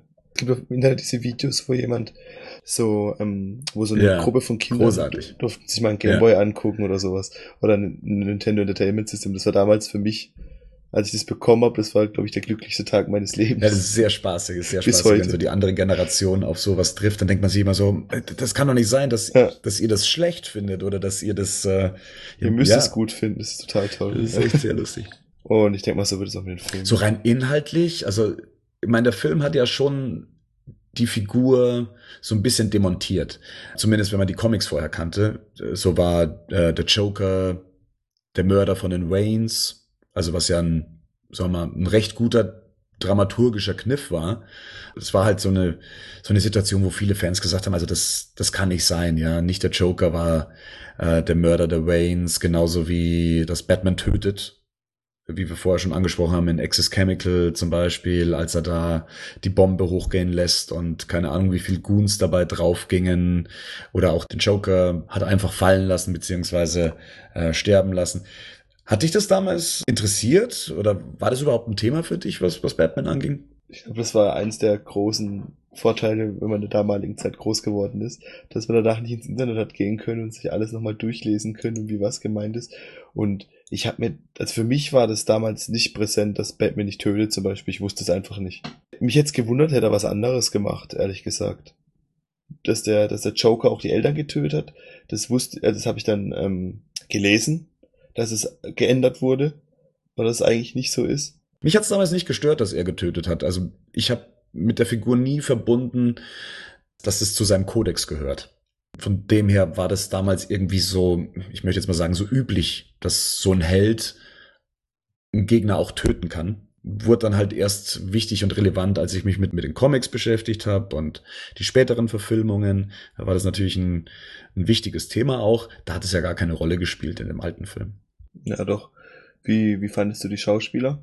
Ich fand alle großartig. Ich war alle super besetzt. Ich hatte auch nie ein Problem mit Michael Keaton. Wie gesagt, als ich ihn damals in der Zeitschrift das erste Mal gesehen habe, war er für mich, äh, war das für mich Batman. Ich habe nie ein Problem damit gehabt, dass er angeblich zu klein war oder dass er nicht muskulös genug für die Rolle war.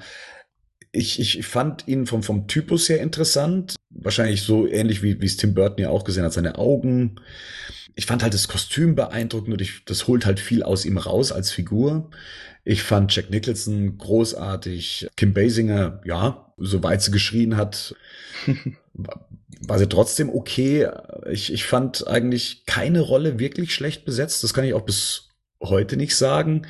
Ich fand, dass viele Figuren untergegangen sind, ja. Also, dass ähm, ein Commissioner Gordon so aufs Abstellgleis gestellt wurde, äh, so als Stichwortgeber und so, ja, seine mehr oder weniger einzige Verbindung ist ähm, zwischen Verbrechen und, und Batman oder Polizei und, und, und Batman. Harvey Dent, ja, damals noch nicht mal wahrgenommen, dass aus dem mal eine andere Figur werden sollte. Und ja, Alfred fand ich gut besetzt. Ne, also ich, ich, ich hatte damit keiner einzigen Rolle oder Besetzung ein Problem. Und bei dir? Ich fand mh, überhaupt nicht. Also ich finde es halt witzig, weil das halt, was heißt witzig, aber aus heutigem Standpunkt aus ist es halt schon interessant, dass man sehen, wie damals halt noch Filme, die Figuren gecastet wurden und auch wie die, was sich überlegt hat, wie man die, ähm, wer man den spielen lassen, den solchen Commissioner Jordan, äh, Gordon Jordan, sag ich. Ja, eher so Der ein berühmte kleiner- Basketballer. Ja, genau, Command. Commissioner Michael Jordan. Hat danach übrigens nur noch Schuhe verkauft. Ja, ja, aber erfolgreich. Ja, war eher so ein bisschen dicklicher, älterer Mann und nicht so, wie man es heute halt kennt, den, diesen, ob es jetzt äh, Gary Oldman oder jetzt in der Serie ein jüngerer Schauspieler. Der Joker bis heute noch eigentlich. Also ich meine, man kommt ja nie um die Frage drumherum, Heath Ledger oder Jack Nicholson. Ich mag halt Jack Nicholson wirklich arg. Man, Also wenn du jetzt äh, wirklich, also wenn dir die Frage gestellt wird, Heath Ledger oder Jack Nicholson als Joker, was ist für dich so der Joker? Gibt es da eine Antwort ich, drauf? Ich, ich weiß es ehrlich. Ehrlich, Eigentlich gibt's keine Antwort, weil es halt beides. Eigentlich redet man sich drum rum, wenn man sagt, dass es beides eine eigene, oder ein eigener Versuch ist. Aber Jack Nicholson war für mich einfach damals viel präsenter. Das hat für mich. Das, ich habe davor nur diesen, vom Sehen her, diesen Romero war davor und dann Jack Nicholson hat schon was ganz anderes draus gemacht. Auch dieses Grinsen, das Diabolische. Was halt Jack Nicholson perfekt kann, finde ich. Der kann richtig, dieses, dieses Grinsen, das ist der Hammer einfach, finde ich. Und auch den Anzug, wie er aussieht, wie er, wie er dann, wie er den spielt, ich fand das schon was ganz anderes. Heath Ledger, klar, wird unvergessen in der Rolle bleiben und hat auch einen anderen Ansatz gehabt, aber ich fand ich glaube, bei mir war es doch Jack Nicholson. Geht mir ähnlich. Also ich möchte auch ungern beide vergleichen, aber das hat jetzt nichts mit Heath Ledger oder sonst irgendwas zu tun, sondern Jack Nicholson war halt so die Comicfigur Joker. So wie sie wahrscheinlich zu der Zeit damals dargestellt wurde. Und sie war viel grafischer und viel lauter und hysterischer und wahrscheinlich mehr Jack Nicholson als, ähm, als Joker, als die Figur selbst für mich hat sich seine Performance so ins Hirn gebrannt, das Diabolische, das äh, Psychopathische, das, das Überdrehte, sein Lachen, die, die ganze Hysterie in seiner Figur, die, wenn man die gegenüberstellt eines, eines, äh, einer Heath Ledger Performance als, äh, sagen wir mal so, als reinen Psychopathen, da ist für mich, sagen wir mal so, die Joker-Figur für mich mehr die Jack Nicholson-Figur. Wie soll ich sagen, so als überzeichnete Figur, wäre jetzt eher die Jack Nicholson-Figur mein Bild vom Joker. Der hat ja, glaube ich, Jack Nicholson hat ja auch aufgrund irgendwie einer Gewinnbeteiligung jahrelang das, die, die, die höchste Summe an Geld bekommen für den Film. Weil er lag in ja, Rekordhalter. Also allein schon an dem, was er nach den Einspielergebnissen von 1989 verdient haben soll, waren es, glaube ich, 60 Millionen, die er nur allein an, ja. äh, an, der, an der Beteiligung von dem Film äh, noch zusätzlich verdient hat. Ich glaube, ich war mal lange Zeit oder ist es immer noch die höchste Gage, wenn man es so zusammenrechnet, die es je für einen Hollywood-Darsteller gab. Natürlich ist er deswegen auch sehr gut zu sprechen auf diese Rolle. Das macht er immer noch sehr gerne. Der hat ja auch mal so ein Interview, dann hat er doch mal gegeben. Ich meine, der Jack Nicholson, ich mag ihn einfach irgendwie, wo dann das mit Heath Ledger passiert ist, wo er dann gesagt hat, ja, ich habe doch gesagt, das wird ein harter Job oder irgendwie sowas. Ja, ja, ich habe ihn gewarnt. Ja, genau, ich genau. Ihn gewarnt, genau. Mm. Aber gut, wenn wir es schon vergleichen, müssen wir halt auch Michael Keaton und Christian Bale so ein bisschen vergleichen, oder? Können wir machen. Weil ich finde, also ich finde, ähm. also ich Val Kilmer und Mike, äh, George Clooney lassen wir mal raus aus der ganzen Sache. der, besser ist ja. es. Also wenn dann schon die, die Besten unter den Besten ja. dann eben vergleichen. Ähm, aber auch hier ähnlich. Das ist wahrscheinlich, von was man stärker geprägt wurde. Und ähm, aus der Kindheit heraus gefällt mir die Darstellung, wie es in den Tim Burton Batman-Filmen war, gefällt mir dieses introvertierte, ruhige besser. Die, die Figur, die im, im Schatten ist und von der man nicht so allzu viel mitbekommt. Und, und auch das Nachdenkliche an, an Michael Keatons äh, Version von Bruce Wayne hat mir immer ganz gut gefallen. Andererseits war Christian Bale für mich immer der perfekte Batman-Darsteller. Ich habe den schon Jahre davor in dem Film Shaft gesehen und habe mir gedacht, der wäre der perfekte Batman-Darsteller. Und dann wurde er das dann auch äh, am Schluss. Wenn ich es aber jetzt so direkt vergleiche, bin ich mit der Gesamtperformance mh, hm, ach, wie soll ich sagen, es sind wieder zwei komplett verschiedene Ansätze. Also, aber innerhalb von der Tim Burton-Welt hat mir die Darstellung des dunklen Ritters im Gesamtbild besser gefallen. Dann bin ich auch. Muss ich da auch, wenn es jetzt wieder negativ äh, kommentiert so. werden wird, aber bin ich auch bei dir, muss ich ehrlich zugeben. Ich, ich mag, ich finde Christian Bale richtig gut. Ich gucke mir Christian Bale auch heute, also was ist auch heute noch, aber in, weil Christian Bale hat, glaube ich, noch nicht wirklich so richtig schlechte Filme gemacht und das kenne ich nicht ein. Ich fand nicht mal Terminator wirklich schlecht mit ihm. Aber Michael Keaton hat einfach das, der hat es einfach so wie soll man salonfähig gemacht, das Ganze, finde ich, wie das Ruhige. Ich mochte bei, bei Christian Bale immer, wenn er dann irgendwie in der Öffentlichkeit war. Das gab's ja bei den, bei den alten Batman-Filmen nicht. Also gerade wenn er irgendwie mit Harvey Dent und Rachel und seiner Ballerina da essen geht und dann so, so ein bisschen großspurig ist. Das mochte ich immer, weil ich finde, es hat gut zu der Rolle des Playboys gepasst.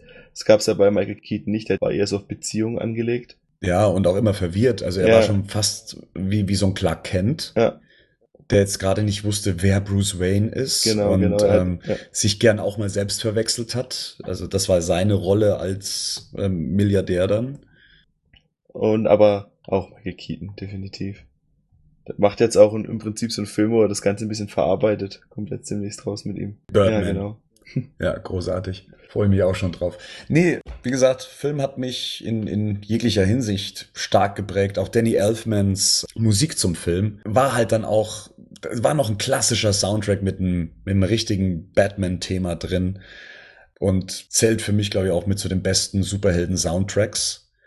Auch hier könnte man natürlich jetzt wieder einen Vergleich anstellen zwischen Hans Zimmer und, und Danny Elfman. Aber klar, das Batman-Thema schlechthin ist halt ähnlich wie bei Star Wars und bei Superman das Thema von Danny Elfman. Ja, sehe ich genauso. Hast du da so, so Lieblingsszenen aus dem, dem ersten Batman-Film? Richtig gut, finde ich. Ähm, die Szene, wo er mit dem, mit dem Batwing über Gotham City fliegt, dann einmal so kurz in dem Hoch geht und dann runterfliegt und dann quasi auf dem, da fliegt dann, das finde ich richtig gut. Das gefällt mir richtig gut. Mir gefällt die Szene in der Artgalerie gut, wo er Vicky Vale dazu bringen will, dass sie ähm, da einen Artikel über ihn schreibt, wie er die Kunst verschönert.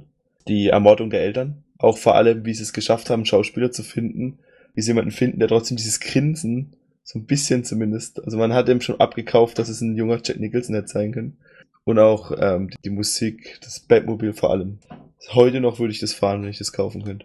Ja, das ist ein großartiges Design, was es hat. Also es ist so ein klassisches Superheldenmobil, was, was, was Kraft und, und gleichzeitig auch eine bestimmte Art von Sex ausstrahlt. Also es ist, ich liebe dieses, dieses Batmobil. Also ist, ist immer noch meine Nummer eins unter den Batman-Fahrzeugen. Auch das Batwing vom Design her großartig. Und äh, meine Lieblingsszenen waren Batmans erster Auftritt in Axis Chemical, als er sich das erste Mal gezeigt hat, als er da so runterkommt und die Kamera fährt langsam auf ihn los und Rauch ist um ihn herum, genauso wie später, als er dann ähm, entkommt, durch den er so eine Rauchkapsel auf den Boden wirft und dann die, die Flügel ausbreitet und, und der Rauch mit hochzieht, großartig. Auch nach dem Museum die Szene im Batmobil, da, da kommt halt alles zusammen, die Musik, die, die Atmosphäre und wie sie dann durch das, durch das Hologramm des Batcaves dann eben fahren. Es ist auch so eine meiner Gänsehautszenen. Und dann ist es noch die Schlussszene, die Kamerafahrt dem, dem Gebäude entlang und oben steht ihr dann und das, das Bat-Signal im Hintergrund. Das ist halt so eine, so will man halt seinen Superhelden sehen. In Verbindung mit der Musik und der gesamten Stimmung sind es so meine, meine Lieblingsszenen aus dem Film. Aber jetzt erstmal genug von uns. Wir haben euch gefragt, die Besucher von batmannews.de, welche Erinnerungen ihr denn mit der Batmania bzw. mit Tim Burtons Batman von 1989 teilt. Und ihr solltet uns eure Gedanken entweder schreiben oder eben als Audioaufnahme schicken. Und den Anfang macht Ronny, den wir äh, unter dem Namen Matches aus dem Batman Forum kennen. Und er hat uns eine E-Mail mit seinen Erinnerungen geschrieben. Hallo Badcast-Team! Ich, heute 37, hatte bis zu diesem Film nur die 60er-Jahre-Serie von Batman gesehen, als sie auf Sat 1 lief. Die fand ich damals schon interessant, aber da ich damals mit elf Jahren in der DDR lebte, war es unmöglich, an weiteres Batman-Material ranzukommen, beziehungsweise ich wusste gar nicht, dass es noch so viel mehr gibt. Als ich im Oktober 89 am TV gucken war, flimmerte auf einmal ein Trailer vom neuen Batman-Film über die Klotze. Ich habe dann den Rest des Tages damit verbracht, jede Werbepause zu gucken, ob der Trailer eventuell noch einmal lief, und so war es auch. Ich habe mit offenem Mund an der Klotze geklebt und war hin und weg von dem düsteren Flair, der Ernsthaftigkeit im Gegensatz zur 60er TV-Serie und der bombastisch mitreißenden Musikbegleitung. Ich dachte, das ist Batman, wie er wirklich ist. Wie geil ist das denn? Ab diesem Moment war es um mich geschehen. Ein paar Wochen später, kurz nach dem Mauerfall, war ich im November 89 das erste Mal mit meinem Papi rüber nach Westberlin auf dem Kuhdamm zu unseren Verwandten. Als Elfjähriger kam man sich da vor wie im Paradies. Überall, aber wirklich überall Batman-Zeichen, riesige Filmplakate, Leute mit Bat-Shirts, Bat-Schirmen, Bat einfach allem. Dann das erste Mal in einem Spielwarengeschäft. He-Man, Transformers, Mask und all die Sachen, die man nur aus der Westfernsehwerbung oder den Zeichentrickserien kannte. Ich war im Paradies für Kinder und Batman-Fans angekommen. Als wir dann am Zoopalast vorbeigelaufen sind, sah ich dieses unverschämt riesige Plakat von Batman. Da war mir klar, dass ich jetzt die Chance hatte, den Film in diesem Kino anzusehen. Leider hat man mit elf Jahren zum ersten Mal in einem praktisch fremden Land nicht allzu viel zu entscheiden also durfte ich nicht gehen. Sehr schade drum. Hab dann zwei bis drei Jahre warten müssen, bis er dann zum ersten Mal im ZDF lief. Dieses Kinoereignis wäre wahrscheinlich der Überhammer für mich geworden. Einige Jahre später bin ich dann, alt genug, allein ins Kino zu gehen, öfters zum Zoopalast gefahren und habe mir dort auf der riesigen Leinwand Filme angesehen. Die riesigen Filmplakate hängen immer noch an der gleichen Stelle wie damals bei Batman. Als Andenken an diesem Tag im November 89 und vermutlich auch, weil ich Batman seit dem Trailer im TV erlegen war, habe ich mir von meinem 100 D-Mark Begrüßungsgeld ein Poster von diesem Film auf der teuersten Straße von Berlin gekauft. Hat mich damals 20 D-Mark gekostet, aber das war es mir wert. War eine geile Zeit. Seitdem bin ich übrigens auch Verehrer von Elfmans bombastisch mitreißenden Filmmusiken und Burtons einzigartiger, aber interessanter Sichtweise, ganz neue Welten in Filmen zu erschaffen. Abschließend und nach all den anderen Batman-Filmen in den letzten Jahren muss ich sagen, gefällt mir Tim Burtons Version immer noch am besten. Die Atmosphäre ist einfach einmalig. Das Einzige, was man als echter Batman-Fan Burtons Version kritisieren muss, ist, dass Batman dort tötet oder den Tod von Gegnern leicht in Kauf nimmt. Aber es ist nur eine Adaption von vielen im Bat-Universum und bis auf diesen einen Umstand gefällt sie mir sehr gut. Mit freundlichen Grüßen, Matches bzw. Ronny. Schon cool, mit seinem Begrüßungsgeld sich direkt ein Batman-Poster kaufen, schon. ja, das ist eine Investition fürs Leben anscheinend. Also wenn er das Poster immer noch hat, nicht so schlecht. Also ich kann mich auch noch dran erinnern, wie die äh, TV-Spots im Fernsehen liefen und die endeten immer mit dem Satz, der wahre Batman. Und ich glaube, das ist auch so ein Credo für mich gewesen, dass ich mir gedacht habe, ja, das, das ist er. Das ist der wahre Batman. Ja, das ist, das ist der wahre Batman. Und ich, ich frage mich ja, ob das eine Anspielung darauf war, dass ja gleichzeitig ähm, die, die, die 60er-Jahre-Serie, ob man darauf angespielt hat, dass nicht das äh, Batman sein soll, sondern das ist der wahre Batman. Ich denke, die wollten sich halt ein bisschen abheben davon. Also es ist halt, das ist abheben, aber halt zeigen, dass es nicht das ist, dass es nicht ein weiterer Batman hält die Welt in Atem ist, sondern schon eine ernste Herangehensweise, wo auch vielleicht mehr Erwachsene dran Spaß haben können. Tobias Küppers hat uns folgende Nachricht hinterlassen. Hast du je beim blassen Mondlicht mit dem Teufel getanzt? Das ist einer meiner Lieblingssprüche überhaupt und natürlich aus Tim Burtons Batman 1989. Ich bin gerade mal ein Jahr älter als der Film, habe ihn also nicht im Kino gesehen. Das blieb mir bis heute noch vergönnt und habe ihn aber auf Video gesehen, als ich in der Grundschule war oder sogar noch früher. Ich weiß es jetzt nicht mehr genau, wenn ich ehrlich bin, aber ich war stark begeistert von dem Film, bin ich bis heute noch.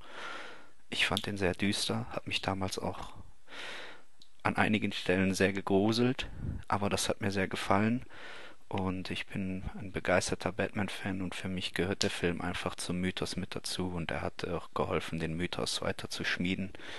Und ich muss auf jeden Fall noch sagen, auch wenn sich Batman in den Comics und in den Filmen sehr weiterentwickelt hat, muss ich sagen, es ist auf jeden Fall das coolste Batmobil fährt Michael Keaton. Und mehr kann ich nicht dazu sagen. Ciao. Jetzt bin ich dran, oder? Jetzt bist du dran. Du hast auch einen Brief vorliegen. Der ist von Christian aus Münster und ist 34. Erst einmal ein großes Lob an die erste Podcast-Folge. Direkt bei iTunes abonniert und natürlich an batmannews.de, die ich seit einigen Jahren schon verfolge und jede News in mir aufsauge. Meine Erinnerungen an damals sind, dass sich ein Mega-Hype in der Familie und bei den Freunden und Bekannten gab. Ich kann mich erinnern, wie meine Eltern darüber sprachen, dass Jack Nicholson den Joker spielt und Kim äh, Basinger Vicky Whale aber sie kannten Michael Keaton nicht, der Batman spielt. Für mich heute neben Christian Bale der beste Batman-Darsteller. Wir haben sogar in der Schule über den Batman-Film gesprochen. Leider war ich zu dem Zeitpunkt noch zu jung, um den Film im Kino zu sehen. Aber die schönste Erinnerung, die ich habe, ist, dass ich 1990 zu Kommunion gekommen bin und meine paar Jahre ältere Cousine mir ein Geschenk gemacht hat. Das Geschenk bestand aus einem Batman Baseball Cap, einem Batman Shirt und einem 1989er Batmobil aus komplettem Metall. Leider habe ich nichts mehr davon, aber einiges nachgekauft. Einige Jahre danach haben mir zur Freude meiner Eltern den Batman-Film aus der Videothek ausgeliehen und dadurch habe ich Batman richtig lieben gelernt. Natürlich habe ich auch die Batman-Serie geguckt, aber durch Batman 1989 und Batman Returns hat sich meine Liebe in die Figur manifestiert. Aus meiner Sicht ist erst durch den Film von 1989 die Batman-Figur erst zu dem geworden, die wir heute kennen. Joel Schumachers Batman ausgenommen. Äh, Joel Schumachers Batman ausgenommen, so rum. Auch durch diesen Film bin ich zum Comicsammler geworden. Die ersten Jahre nur Batman. Meine erste Serie, die ich komplett gesammelt habe, war Niemandsland und später auch andere DC Comics. Zu dem Film von 1989 gesellen sich noch Batman Returns, Batman Begins, The Dark Knight, The Dark Knight Rises, Batman hält die Welt in Atem, Serie ist vorbestellt, Animated Batman, Achso, jetzt kommt Animated Batman, Gotham Knight, Batman of the Future, Batman Year One, Batman Under the Red Hood, Batman The Dark Knight Returns Part 1 und 2. Und ja, ich gucke mir heute den Film an. Auch wenn meine Frau sagt, musst du den schon wieder gucken. Es ist eine schöne Erinnerung und für mich und ich hoffe, dass Batman vs. Superman Dawn of Justice eine Mischung aus Batman und der Dark Knight Trilogie wird. Und Ben Affleck wird das Kind schon schaukeln. Mach mir in der Hinsicht keine Sorgen. Ich hoffe, dass es nicht zu viel an Info war. Mit freundlichen Grüßen, Christian. Nö, es war eine, war eine schöne Info. Vielen Dank dafür. Es ist interessant, wie, ähm, wie Merchandise geprägt man ja dann doch war. Also haben ja doch Ja. viele immer was ähm, haben wollen, was dann eben, hier war es jetzt ein Batman Baseball Cap oder eben das, das Batman-Shirt, was ich wahrscheinlich dann auch hatte, und aber hier ein, ein 89er Batman-Mobil aus, aus komplettem Metall. Ja, das, ähm, das, das, das macht schon was her. Ist es nicht das Matchbox oder manches ein größeres gewesen? Also Metall klingt jetzt erstmal riesig, äh, aber wahrscheinlich war es am Schluss dann tatsächlich so das kleine Batmobil mit dem, mit dem Batman-Symbol oben drauf, was mehr oder weniger jeder hatte. Von Ertel, glaube ich, war das. Ja, ich hatte auch alles einfach. Ich meine, also was ist alles, aber man hat es überall gesehen. Ich war damals im Kindergarten noch und da waren halt, ich hatte so einen Batman-Button, weißt du, so, wo man ins T-Shirt dran machen kann. Und ich war der Held, die drei Ah, Tage. den hatte ich auch. hatte, bis ich ihn verloren hatte ich auch, hatte. Den hatte ich auch. Ich hatte sogar eine Batman-Zahnbürste. Ja, das gab, die haben ja auch alles, die haben ja Batman überall draufgeklebt. Kondome, ich glaube, äh, die wurden immer wieder zitiert, dass es sogar Batman-Kondome gab. Die habe ich damals nicht gesehen. Also ich weiß nicht, ob es die in Deutschland überhaupt gab. Ja, mit zehn auch vielleicht noch ein bisschen früh gewesen. ne? Kö- Könnte sein, aber Dass da die Oma vorbeikommt mit, vielleicht hat sie ja gedacht, dadurch, dass der, das Kind ist, ohne, äh, das Kind mit den kaputten Zähnen, dass es dann irgendwas für den Mund wäre. damit. Hm. Oder so. Keine Ahnung. Aber apropos Naja. Kondom, also für mich war ja auch die Bravo damals mit ähm, so der Infolieferant. Ich habe mich ja nie für diese Liebe, Sex und Zärtlichkeit-Geschichten interessiert, sondern für mich war einfach nur wichtig, was, was passiert zum Thema Batman und was passiert zum Thema Knight Rider. Ich glaube, das waren so zwei Sachen, die mich damals interessiert haben. Und da, das war praktisch meine Informationsquelle, das war mein Batman News, das war die Bravo. Und Hm. ab der Batmania war es dann auch so, dass regelmäßig ein Batman-Poster drin zu finden war. Und das Kuriose war, hinter jedem Batman-Poster, was ich hatte, aus so einer Zeitschrift, sei es jetzt Bravo, Popcorn, Pop Rocky, was es damals alles gab, es war immer ein Michael Jackson-Motiv dahinter. Weiß ich, ob das, ob das einen bestimmten Grund hatte oder einfach nur Zufall, aber es war hinter jedem Poster war ein Michael Jackson-Motiv. Unglaublich. Gut, weiter geht's mit Phoenix Tölle, der uns einen Audiobeitrag aus dem schönen Wien hat zukommen lassen. Und den hören wir jetzt. Mein Name ist Phoenix. Ich komme gebürtig aus Berlin, wohne aber jetzt in Wien. Ja, meine Erfahrung mit dem ersten Batman-Film von Tim Burton 1989 war für mich zu dem damaligen Zeitpunkt einfach so das Beste, was man in Sachen Comic-Verfilmung auf den Markt hauen konnte. Beziehungsweise, also ich war damals noch klein, ich glaube so die zehn schon übersprungen und schon so ein kleiner Batman-Fan indem man sich so auf äh, Pro7 noch die Animated Series angeschaut hat und sich gedacht hätte, wow, also das jetzt umgesetzt noch als, als Film, das wäre ja jetzt super. Und dann irgendwann mal habe ich diesen ersten Batman-Film also gesehen, ich glaube das war auf ZDF oder so. Und völlig überrascht, also total euphorisch das Ganze aufgenommen. Als Fan, also nur dort gesessen mit Gänsehauteffekt aber auch aus dem Grund, weil Tim Burton wirklich sehr, sehr viel aus den Comics geholt hat und sie wirklich nicht nur die Figuren, sondern, sondern auch die Atmosphäre, diese Comic-Atmosphäre sehr, sehr gut in den filmisch dargestellt hat, das Ganze. Also angefangen bei Michael Keaton, der wirklich nicht nur einen guten Batman spielt, sondern auch einen sehr guten Bruce Wayne, muss man hier sagen, oder hier erwähnen, beziehungsweise und wirklich ein Jack Nicholson, der ähm, seinen Irrsinn seiner Darstellung, angefangen hier von der Entwicklung vom Gangsterganoven zum Joker, also der Geburt vom Joker, die auch sehr gut dargestellt wird, also mit diesem Säurefass und dann auch mit, mit der weißen Hand, die dann rausschaut, also auch so einen kleinen Horrormoment, Gänsehautmoment, der dabei war, also sehr, sehr gut dargestellt, das Ganze.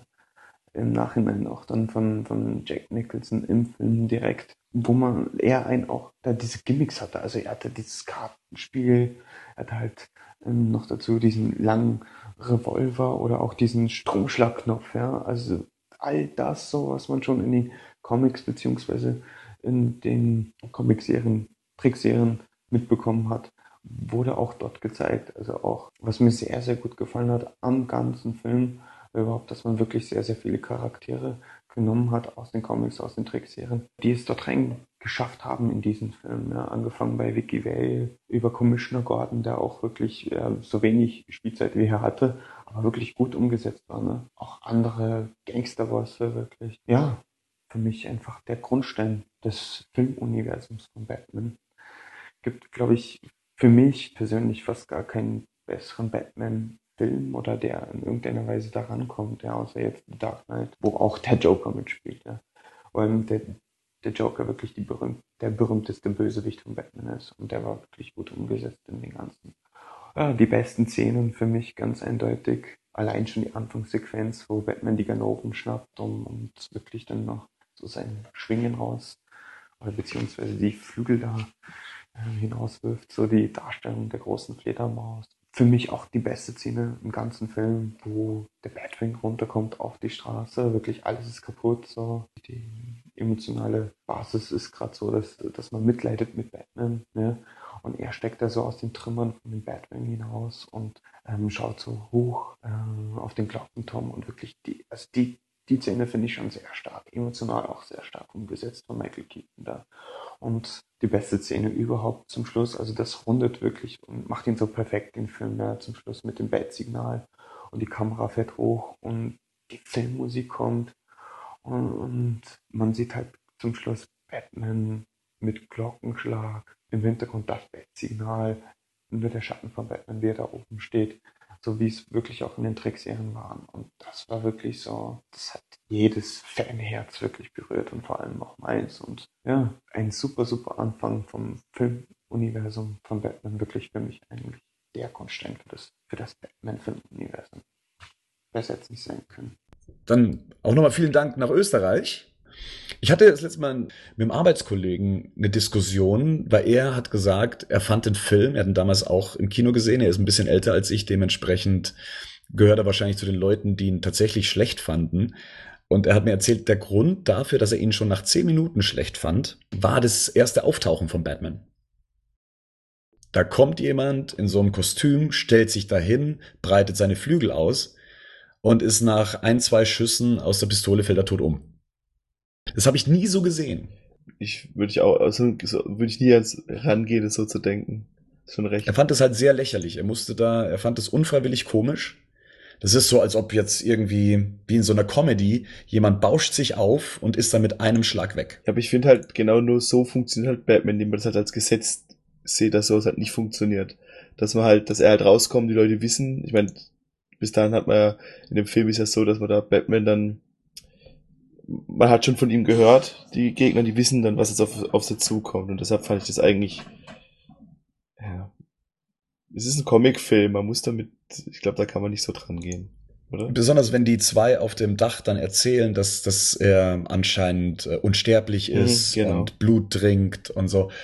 Das unterstützt das Ganze natürlich auch. Und gleichzeitig zeigt es auch, dass da ein Mensch drunter steckt unter diesem Kostüm und er durch so einen Schuss wahrscheinlich tatsächlich erstmal ja auf den Boden gerissen wird und gleichzeitig halt eben diesen Mythos dann aufbaut, sowas dann auch zu überleben und baut sich dann wieder vor diesen zwei äh, Gangstern dann auf. Aber es war interessant, sowas zu hören. Das habe ich vorher noch nie gehört und das hat für ihn ausgereicht, zu sagen, der Film ist gehört für ihn zu den schlechtesten Batman-Filmen, die es gibt. Schade für ihn. Wen haben wir denn als nächstes als Brief? Da hat uns geschrieben der Philipp. Und der Philipp schreibt, Hallihallo, sorry, habe überlesen, dass man nicht bei den Kommentaren schreiben soll. Ja, das war tatsächlich eine Anforderung, dass ihr das bitte per E-Mail schreibt. Und weiter schreibt er, also für mich persönlich ist Batman aus dem Jahr 1989 neben Batmans Rückkehr der beste Batman-Film. Der Stil von Tim Burton und die Atmosphäre, die er geschaffen hat, das ist einfach die Welt von Batman.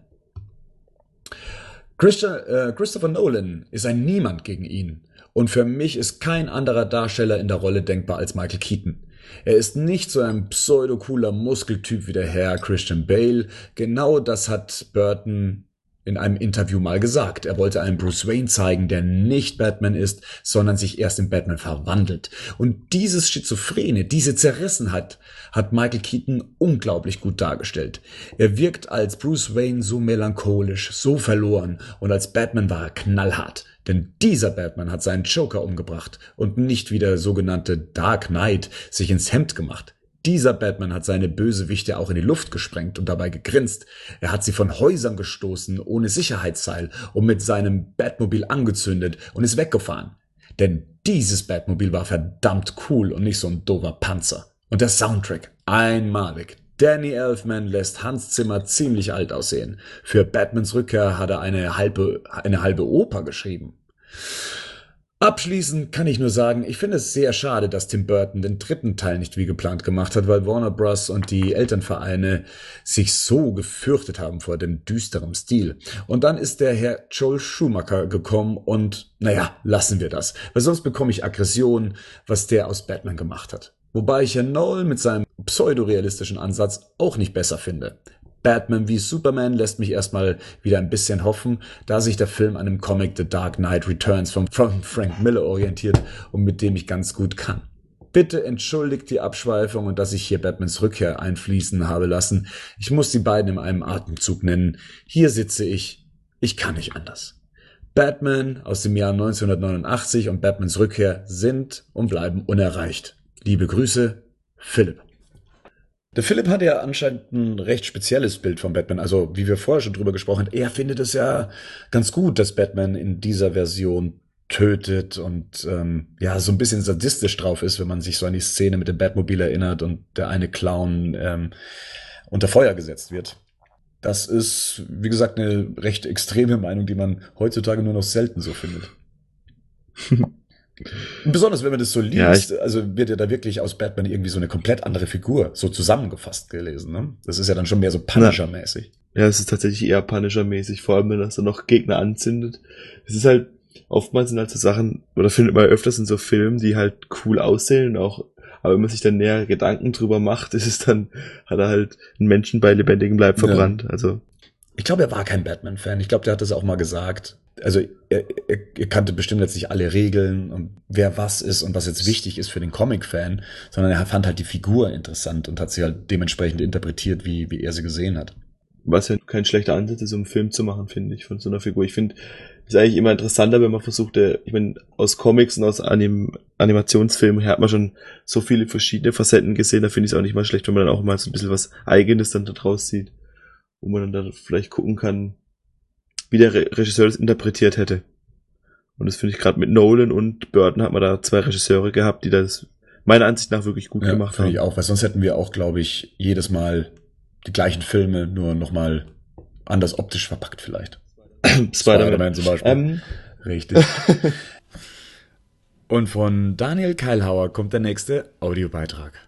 Hallo, ich bin Daniel. Ich bin seit langer Zeit Batman-Fan, eigentlich schon seit klein auf und möchte heute über Batman von 1989 reden. Ich war damals noch sehr klein, habe den Film bei der Erstausstrahlung im Fernsehen gesehen. Ich muss dazu sagen, gäbe es diesen Film nicht, weiß ich nicht, ob ich heute Batman-Fan wäre. Die Serie mit Adam West fand ich selbst als Kind nicht so toll. Ich meine, natürlich habe ich mir das auch mal angesehen, aber das war jetzt nicht der Brüller. Und ich finde, Tim Burton hat vieles richtig gemacht. Mittlerweile hat der Film leider viel Staub angesetzt. Es ist ja auch schon ein paar Jahre her. Und Michael Keaton spielt die Rolle sehr interessant. Man sieht ihm richtig an, wie er sich als Bruce Wayne nicht wohlfühlt in seiner Haut. Er bringt einen besonderen Blick mit sich, finde ich. Das ist wirklich toll. Wie gesagt, Michael Keaton macht seinen Part brillant. Allerdings hätte ich mir körperlich ein bisschen mehr gewünscht. Der Anzug hat zwar die Muskeln, aber ja, man kauft ihm nicht wirklich ab, dass er Verbrecher bekämpfen kann. Dazu benutzt er eben seine Gimmicks dann. Das gleicht das Ganze wieder aus. Das war auch Tim Burtons Gedanke teilweise. Ich finde, ähm, Tim Burton hat leider ein kleines Manko damit, wenn es darum geht, Charaktere tiefsinnig darzustellen. Ganz stark aufgefallen ist mir es beim Planet Affen Remake. Da war einfach auch ein ganz tolles Design, ähm, ein Wahnsinn-Soundtrack. Optisch hat mich der Film wirklich umgehauen. Aber die Charaktere blieben ziemlich an der Oberfläche und blieben ziemlich blass. Und ich finde, leider ist es genauso bei der Batman-Verfilmung von 1989. Da sind zwar alle Charaktere da, aber viele sind einfach nur ich sage jetzt mal, nicht viel mehr wie Statisten. Alfred zum Beispiel, der ist eigentlich da, hat seine Funktion, er macht was, aber ich glaube, Tim Burton wusste nicht wirklich, was er mit Alfred anfangen sollte. Ich finde, Alfred sollte so ein bisschen die Vaterfigur haben. Es muss ein Bezug zwischen Bruce Wayne und Alfred da sein. Meiner Meinung nach hat das Joel Schumacher in Batman und Robin ganz gut getan. Da ist es zum ersten Mal richtig zur Geltung gekommen, dass Alfred so ein bisschen ein Vaterersatz ist für Bruce Wayne, obwohl der Film natürlich jetzt nicht so toll war. Trotzdem ähm, hat mir die Idee, der Aspekt ganz gut gefallen und ja, das hat Tim Burton eigentlich noch nicht so durchschaut damals. Ganz toll hat man das dann in der Nolan-Trilogie gemacht. Da hat Alfred einfach das Gewicht, das er haben sollte.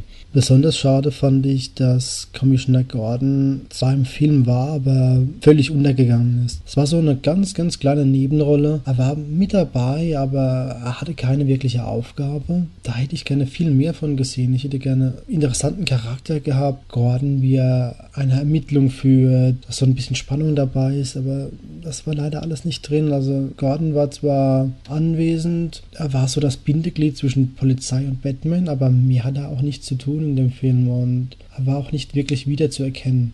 Fand ich so ein bisschen schade. Also ich hätte gerne mehr Gordon gesehen und dass Gordon wirklich eine Aufgabe hat und Charaktertiefe. Und so war er einfach nur ein Statist. Fand ich ein bisschen schade, das habe ich ein bisschen vermisst. Nun stellt sich für mich die Frage, was hat der Film dem Batman-Universum gebracht? Zunächst einmal finde ich, es war ein neuer Ton. Es war etwas dunkler und düsterer, was man mittlerweile vielleicht gar nicht mehr so sieht, aber damals war es ein gewagter Schritt und für mich ein großer Schritt in die richtige Richtung. Ich habe den Dennis auch Minefields im Forum genannt. Mein erstes Zusammentreffen mit Batman hatte ich 1991 bis 92. Bin mir aber nicht ganz sicher. Damals war ich 10 und es lief auf CDF Tim Burtons Batman. Und unmittelbar danach, das kam das Bukarest-Konzert von Michael Jacksons Dangerous Tour. Werde ich da nie haben vergessen. wir Michael Jackson. Ja, doch, deshalb wahrscheinlich. Dann konntest du, wenn du Batman guckt hast, hast du die eine ja. Seite genommen und dann hast du das Poster ja. gerade umdrehen können zum Konzert. Werde ich nie vergessen. Damals fing bei mir alles mit Batman an. Heute schaue ich auf einen Stapel Comics zurück, alle Filme und etliche Editionen, T-Shirts und ein oder andere Poster etc. Seitdem begleitet mich der dunkle Ritter überall hin. Zu Schumachers Filmzeiten flachte das Ganze zeitweise ab. Die Comics begleitet mich aber trotzdem weiter. Vereinzelt kamen ja Comic-Serien, Animes raus, die ich heute aber nur teils begeistern. Bis Nolan dann mit Batman Begins wieder kam und die Erde für mich zum Beben brachte. Der Höhepunkt all, äh, von all dem war dann der 25.07.2012, wo ich mich im, im Kino wiederfand. Die große The Dark Knight Nacht mit Batman Begins, The Dark Knight und um 0.01 die Deutschlandpremiere von The Dark Knight Rises. Die letzte Reihe war komplett durch ihn besetzt. Highlight pur. Und so ist es bis heute geblieben. 22 Jahre sind der dunkle Ritter und ich nun befreundet. Das war mein kurz gefasster Werdegang als Batman-Freak. Grüße aus Hamburg, Dennis. PS macht weiter so, fahr voll auf eure Page ab und den Podcast. Ja, super. Cool, Dankeschön. Ja, da kann man dann. Interessant ist hier halt auch wieder, ähm, dass man dann auch zu den Comics dann irgendwann kam. Hast du dann irgendwann angefangen, die Comics zu lesen? Ich habe damals bis heute das gleiche Problem mit Comics. Es ist, es, ich hatte damals nicht so viel Geld, um sie mir zu kaufen. Und heute habe ich das Problem, dass ich nicht weiß, wo ich anfangen ja, soll. Das ist richtig. Ich, ich habe mir mal die Nightfall, habe ich mir mal gekauft. Und zum Beispiel wollte ich mir dann äh, The Dark Knight Returns 1 und 2, ähm, also die, was ist 1 und 2? Ich wollte mir die Comics dazu kaufen, aber hab's dann bei den Blu-Rays belassen und das war dann okay für mich. Bei mir war es äh, tatsächlich so nach dem Kinobesuch äh, mit meiner Mutter hatte ich die Auswahl, mir etwas auszusuchen. Da konnte ich mir entweder das Making-of-Buch zum Film schenken lassen oder Dark Knight Returns. Äh, die, die, die Rückkehr des dunklen Ritters von Frank Miller. Und ich habe mich damals noch für das Making-of-Buch entschieden, weil ich einfach näher an dem Film dran war. Habe aber dann wenig später eben Dark Knight Returns, die Rückkehr des dunklen Ritters für fünf Euro, äh, für fünf D-Mark dann auch mitgenommen. Und das war dann so mein Weg in die Comics rein. Auch wenn ich nur die Hälfte von diesem Comic als zehnjähriger Stöpsel damals verstanden habe, es hat mich damals schon sehr begeistert. Und die Welt war ja nicht so weit auseinander von Tim Burtons Batman und Frank Millers Batman. Das, äh, der Film wurde ja äh, stark inspiriert von, von seinem Werk und fand ich ganz interessant zu sehen, dass mich dann auch diese Story dann so so packen konnte und bis heute noch zählt es für mich zu, zu den besten Comics, ähm, die es zu Batman gibt. Und so richtig los mit den Comics ging es erst viel später, also mit den Dino Comics, als die Animated Series damals noch äh, groß war und sie das genutzt haben, um dann eben diese Comics rauszubringen das war so mein Weg vom Film zu den Comics. So, wir haben wieder einen Audiobeitrag und zwar kommt der diesmal vom Heiko. 25 Jahre ist es dieses Jahr schon her. Wahnsinn, wie die Zeit vergeht. Ich bin der Heiko, ich bin Baujahr 1981. Das erste Mal mit Batman bin ich in Berührung gekommen im Rahmen des ZDF-Wunschfilms Batman hält die Welt in Atem. Ja, damals hat man gedacht, Batman wäre so. Na ja, gut, das hat sich dann zwei Jahre später, hat sich das dann ein bisschen relativiert. War ich mit meinen Eltern im Urlaub und da kam dann der Trailer zu Batman von Tim Burton. Und es sah schon ein bisschen anders aus, als das, was man da vorher im ZDF gesehen hatte, mit Adam West und Burt Ward. Die Sache war beschlossen, den muss ich sehen, den Film. Da war ich gerade mal acht Jahre alt und damals hat man noch im Nachbarort hat man noch so ein kleines Kino. Kennen vielleicht manche noch von früher, da gab es ja nicht diese Paläste, wie man sie heute kennt, sondern die Kinos waren ja mehr privat organisiert. Ein Saal.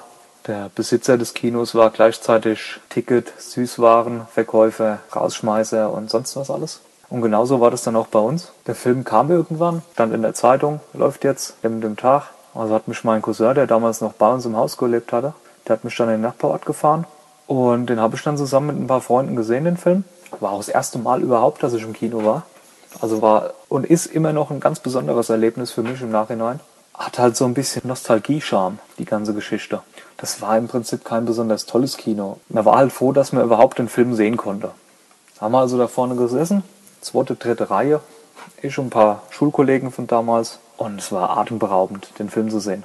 Kann mich mir noch gut daran erinnern, als dann diese Szene mit diesem Handflächen-Elektroschocker des Jokers kam, als ich dann erstmal die Augen geschlossen hatte, weil es ja doch, dann doch ein bisschen furchterregend war zu diesem Zeitpunkt. Es war auch der erste und einzige Film, den ich in diesem Kino gesehen hatte. Von daher hat der Film da natürlich einen ganz besonderen Platz bei mir. Das Kino wurde später dann zu einer Fahrschule umfunktioniert, die ich dann auch dann später mal besucht hatte. Den Film habe ich seit der Zeit unzählige Male gesehen. Auf Kassette, DVD, Blu-ray. Wird immer ein ganz besonderes Plätzchen bei mir haben. Ja, das war der Heiko. Vielen Dank dafür. Die Geschichte um die jetzige Batman-Fahrschule. Sehr interessant. Auch ähm, spannend, dass bei ihm alles mit äh, Batman hält die Welt in Atem angefangen hat. Das hört man ja immer wieder. Ähm, hast du Batman hält die Welt in Atem überhaupt gesehen? Das war der, wo damals im Fernsehspiel, Fernsehspiel vom ZDF ja, hat wählen können, oder? ZDF Wunschfilm war das damals. Mhm. Genau, der Wunschfilm, genau, Wunschfilm. Ja, in der Nacht bin ich ja auf die Welt gekommen. Deshalb ist mein Onkel zu spät in, ins Krankenhaus zu meiner Mutter gekommen, weil ich, weil ich weil er erst den Film noch zu Ende geguckt hat. Ja, also hast du auch eine, eine sehr besondere Verbindung zu dem Film.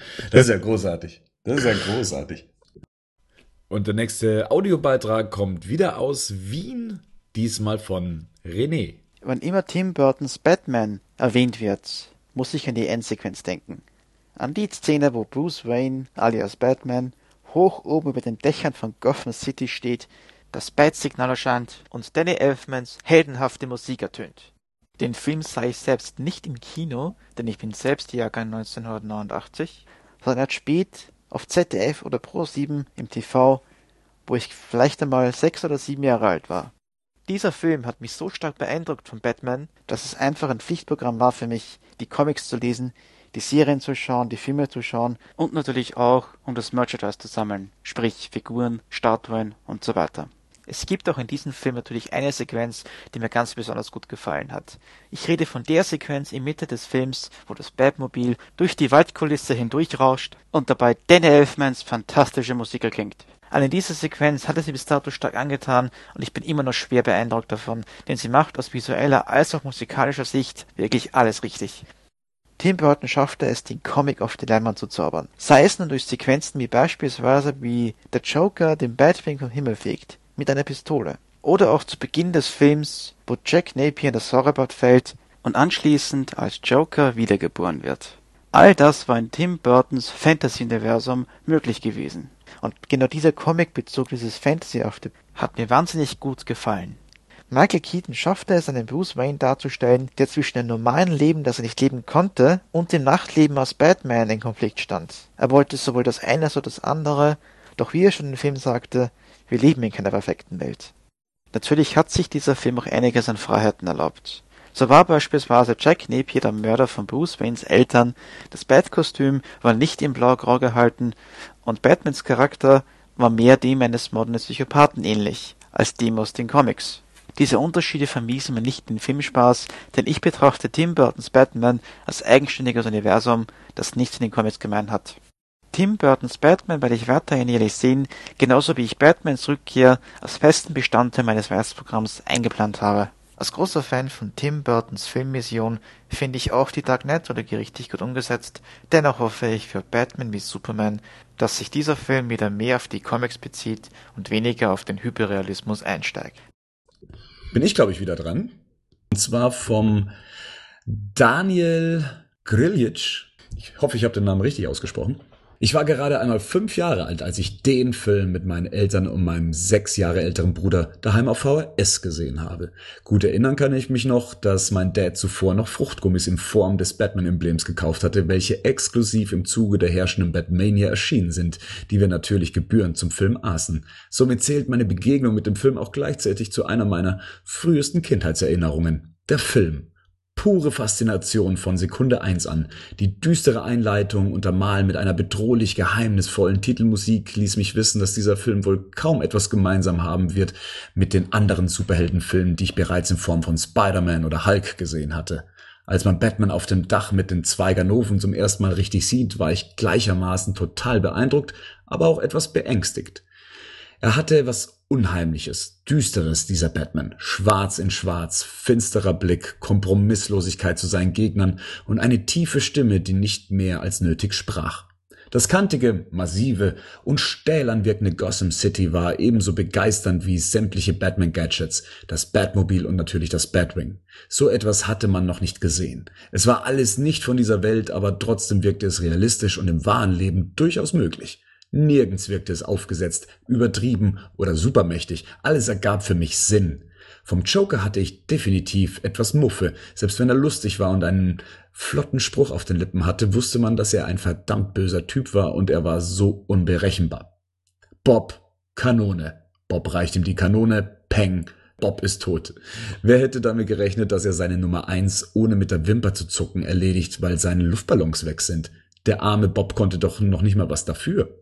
Das Finale des Films und der versöhnlich erhabene Score beim Anknipsen des Bat-Signals rundeten das Gefühl von Ja, ich habe hier gerade ein Stück Filmgeschichte gesehen, total ab. Es war geschehen. Batmania brach auch in mir aus. Ich wollte das Merchandise von Batman. Ich wollte Bettwäsche, Zahnbürste und alles andere auch. Hauptsache Batman on it. Ich wollte Batman sein. Viele Superheldenfilme kamen, ich wurde Comic-Fan, fand alles von Marvel und DC fortan toll, habe viele Freunde kennengelernt, die diese Leidenschaft ebenso teilen wie ich selbst, und nun bin ich 30 Jahre alt und vergesse diesen ins Herz gemeißelnden Film nie. Es war der tollste Film meiner Kindheit und machte mich zum Batman- und Comic-Fan. Als werdender Vater hoffe ich, dass ich vielleicht auch mal ein bisschen dieser Fledermaus-Mann-Liebe mit diesem Film weitergeben kann und bedanke mich bei Batman News, meine Geschichte teilen zu können. Bin gespannt auf eure. Best Wishes, Dani. Ja, super. Vielen Dank, Dani. Ähm, ja, ist halt die Frage, ob die Generation nach uns mit so einem Film dann noch was anfangen kann oder ob er einfach schon zu angestaubt wirkt. Also meine Kinder werden es gucken müssen. da müssen sie durch. gut finden. ja, da müssen mit, so, durch. mit so Augen, Augenöffnergabeln, ähm, dass sie dann ja, genau. müssen natürlich einmal die Woche wird hier Tim Burtons Batman geguckt. Tatsächlich habe ich den Eindruck, dass so eine Generation nachwächst, die diesen Film äh, noch nie gesehen hat und sich wahrscheinlich auch nicht anschauen wird. Das merke ich bei manchen Einträgen im Forum oder auch ähm, mit, mit, mit jüngerem Volk, sage ich jetzt mal, mit denen ich äh, beruflich zu tun habe, dass die den Film nie gesehen haben, sondern tatsächlich nur die Christopher Nolan-Reihe kennen. Gerade das, wenn mir, also wenn mir was gefallen würde, oder wenn mir was gefällt, und ich gehe jetzt mal von aus, dass ich nichts mit Batman zu tun gehabt habe, aber mir die Nolan-Trilogie gefallen hat, dann würde ich, glaube ich, doch wenigstens mal anfangen, die ersten Filme zu gucken, oder die, die älteren, älteren Filme zu gucken. Ich glaube, das Problem ist, dass heute halt viel mehr der, ähm, die Schumacher-Teile irgendwie in den Medien präsent sind. Auch wenn man so auf YouTube guckt, sind ja überall in den irgendwelchen Fail, ähm, Top-Listen oder so, sind immer nur die, sind die Schumacher-Filme immer mit drin. Und die werden dann doch auch, dadurch, dass sie als eine Blu-ray-Collection auch verkauft werden, wird es ja schon immer so als eine Reihe quasi gesehen. Auch ja, wenn das für das uns ist nicht so Stimmt. ist.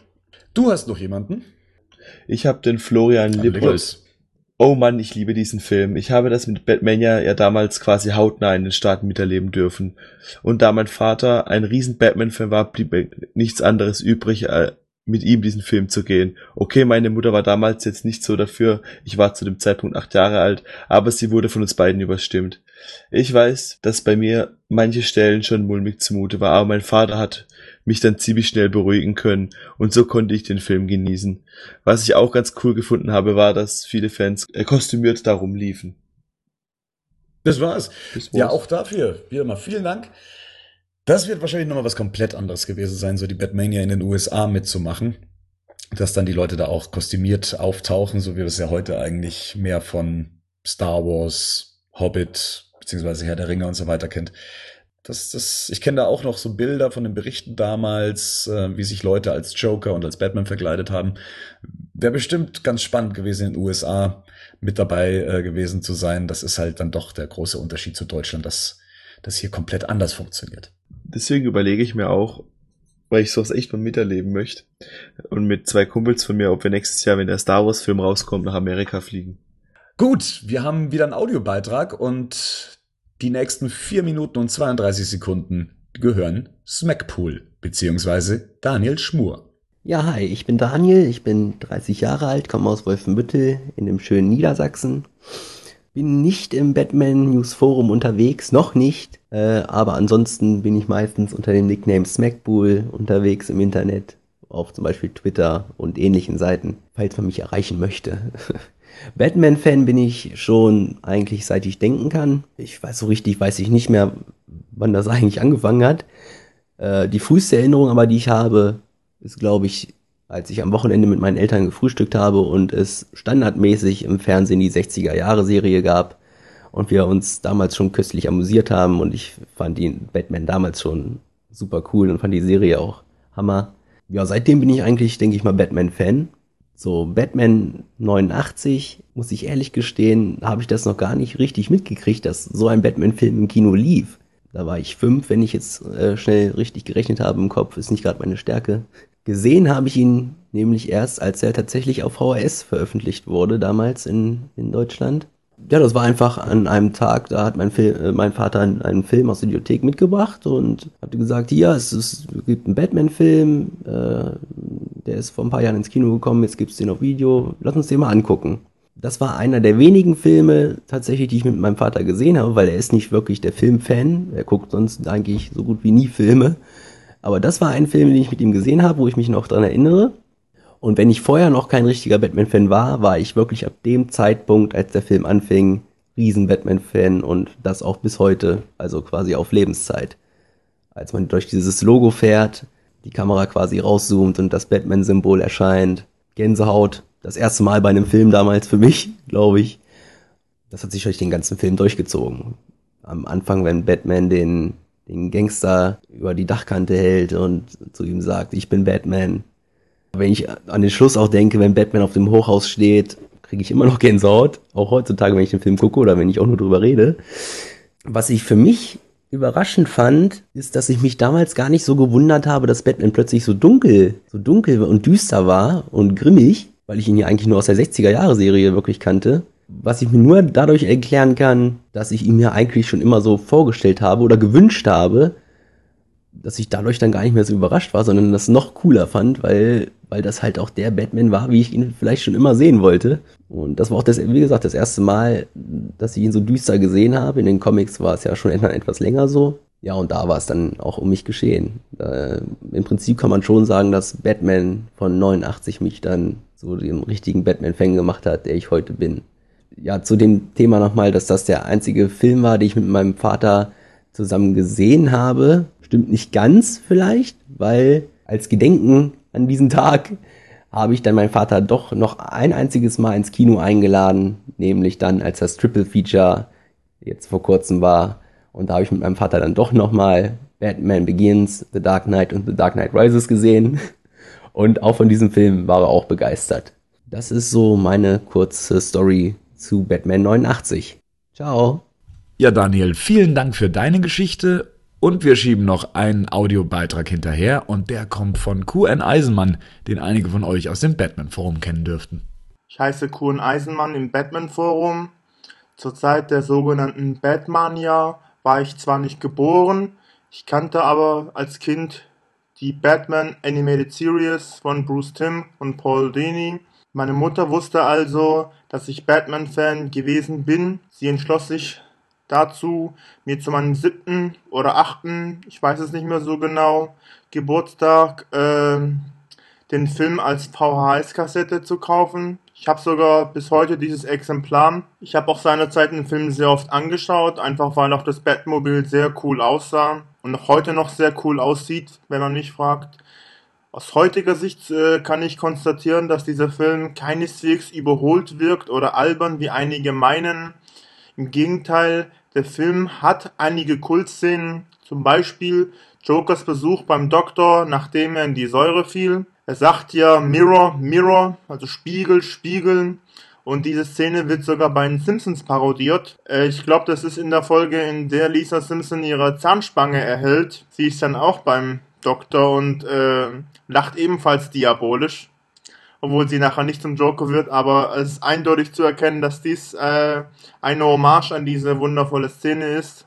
Ich finde äh, im Nachhinein, wenn man sich Nolans Werke betrachtet, ohne jetzt, dass ich diese großartig kritisieren will, kann ich feststellen, dass in Tim Burtons Werken Batman eine Art mystische Aura hat. Ich möchte ein Beispiel anführen. Das ist die Szene, in der Vicky Vale im Batmobil äh, äh, gefahren wird in Batmans Quartier und untermalt durch diese Musik von Danny Elfman kann man sagen, diese mystische Aura fehlt bei Nolan naturgemäß, weil er eben eher auf den realistischen Zug gefahren ist, ist aber in Ordnung. Äh, dafür haben wir zum Glück verschiedene Interpretationen. Kuhn Eisenmann, vielen Dank für deinen Beitrag und damit haben wir sie jetzt auch alle zusammen. Wir starten jetzt in die Verlosung. Wie angekündigt verlosen wir ein Exemplar der im Dezember erscheinenden 25 Jahres Jubiläums Edition von Tim Burtons Batman auf Blu-ray. Neben dem Hauptfilm und dem bekannten Bonusmaterial findet sich darauf auch eine weitere Blu-ray, die sich hauptsächlich um das Marketing von Tim Burtons Batman aus dem Jahr 1989 dreht.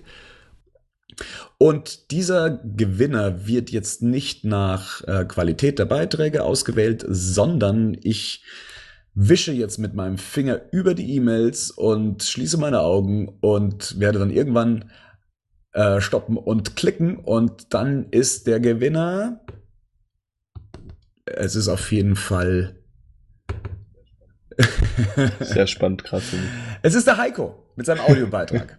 Heiko, Glückwunsch von uns. Wir schreiben dich an, du gibst uns deine Adresse und dann wird demnächst die Blu-ray bei dir eintreffen. Tja, und damit sind wir auch schon am Ende der heutigen Ausgabe angelangt. Ich hoffe, wir haben euch in diesen zwei sehr langen Stunden gut unterhalten können. Aber jede gute Party geht nun mal ein bisschen länger. Wenn es euch gefallen hat, dann schreibt uns dies in die Kommentare, ins Forum. Selbiges gilt, wenn ihr Themen oder Verbesserungsvorschläge haben solltet. Und vergesst bitte nicht, uns bei iTunes zu abonnieren. Ihr würdet uns damit einen großen Gefallen tun. Wir hören uns in vier Wochen wieder. Macht es gut. Bis dahin. Bye bye. Tschüss.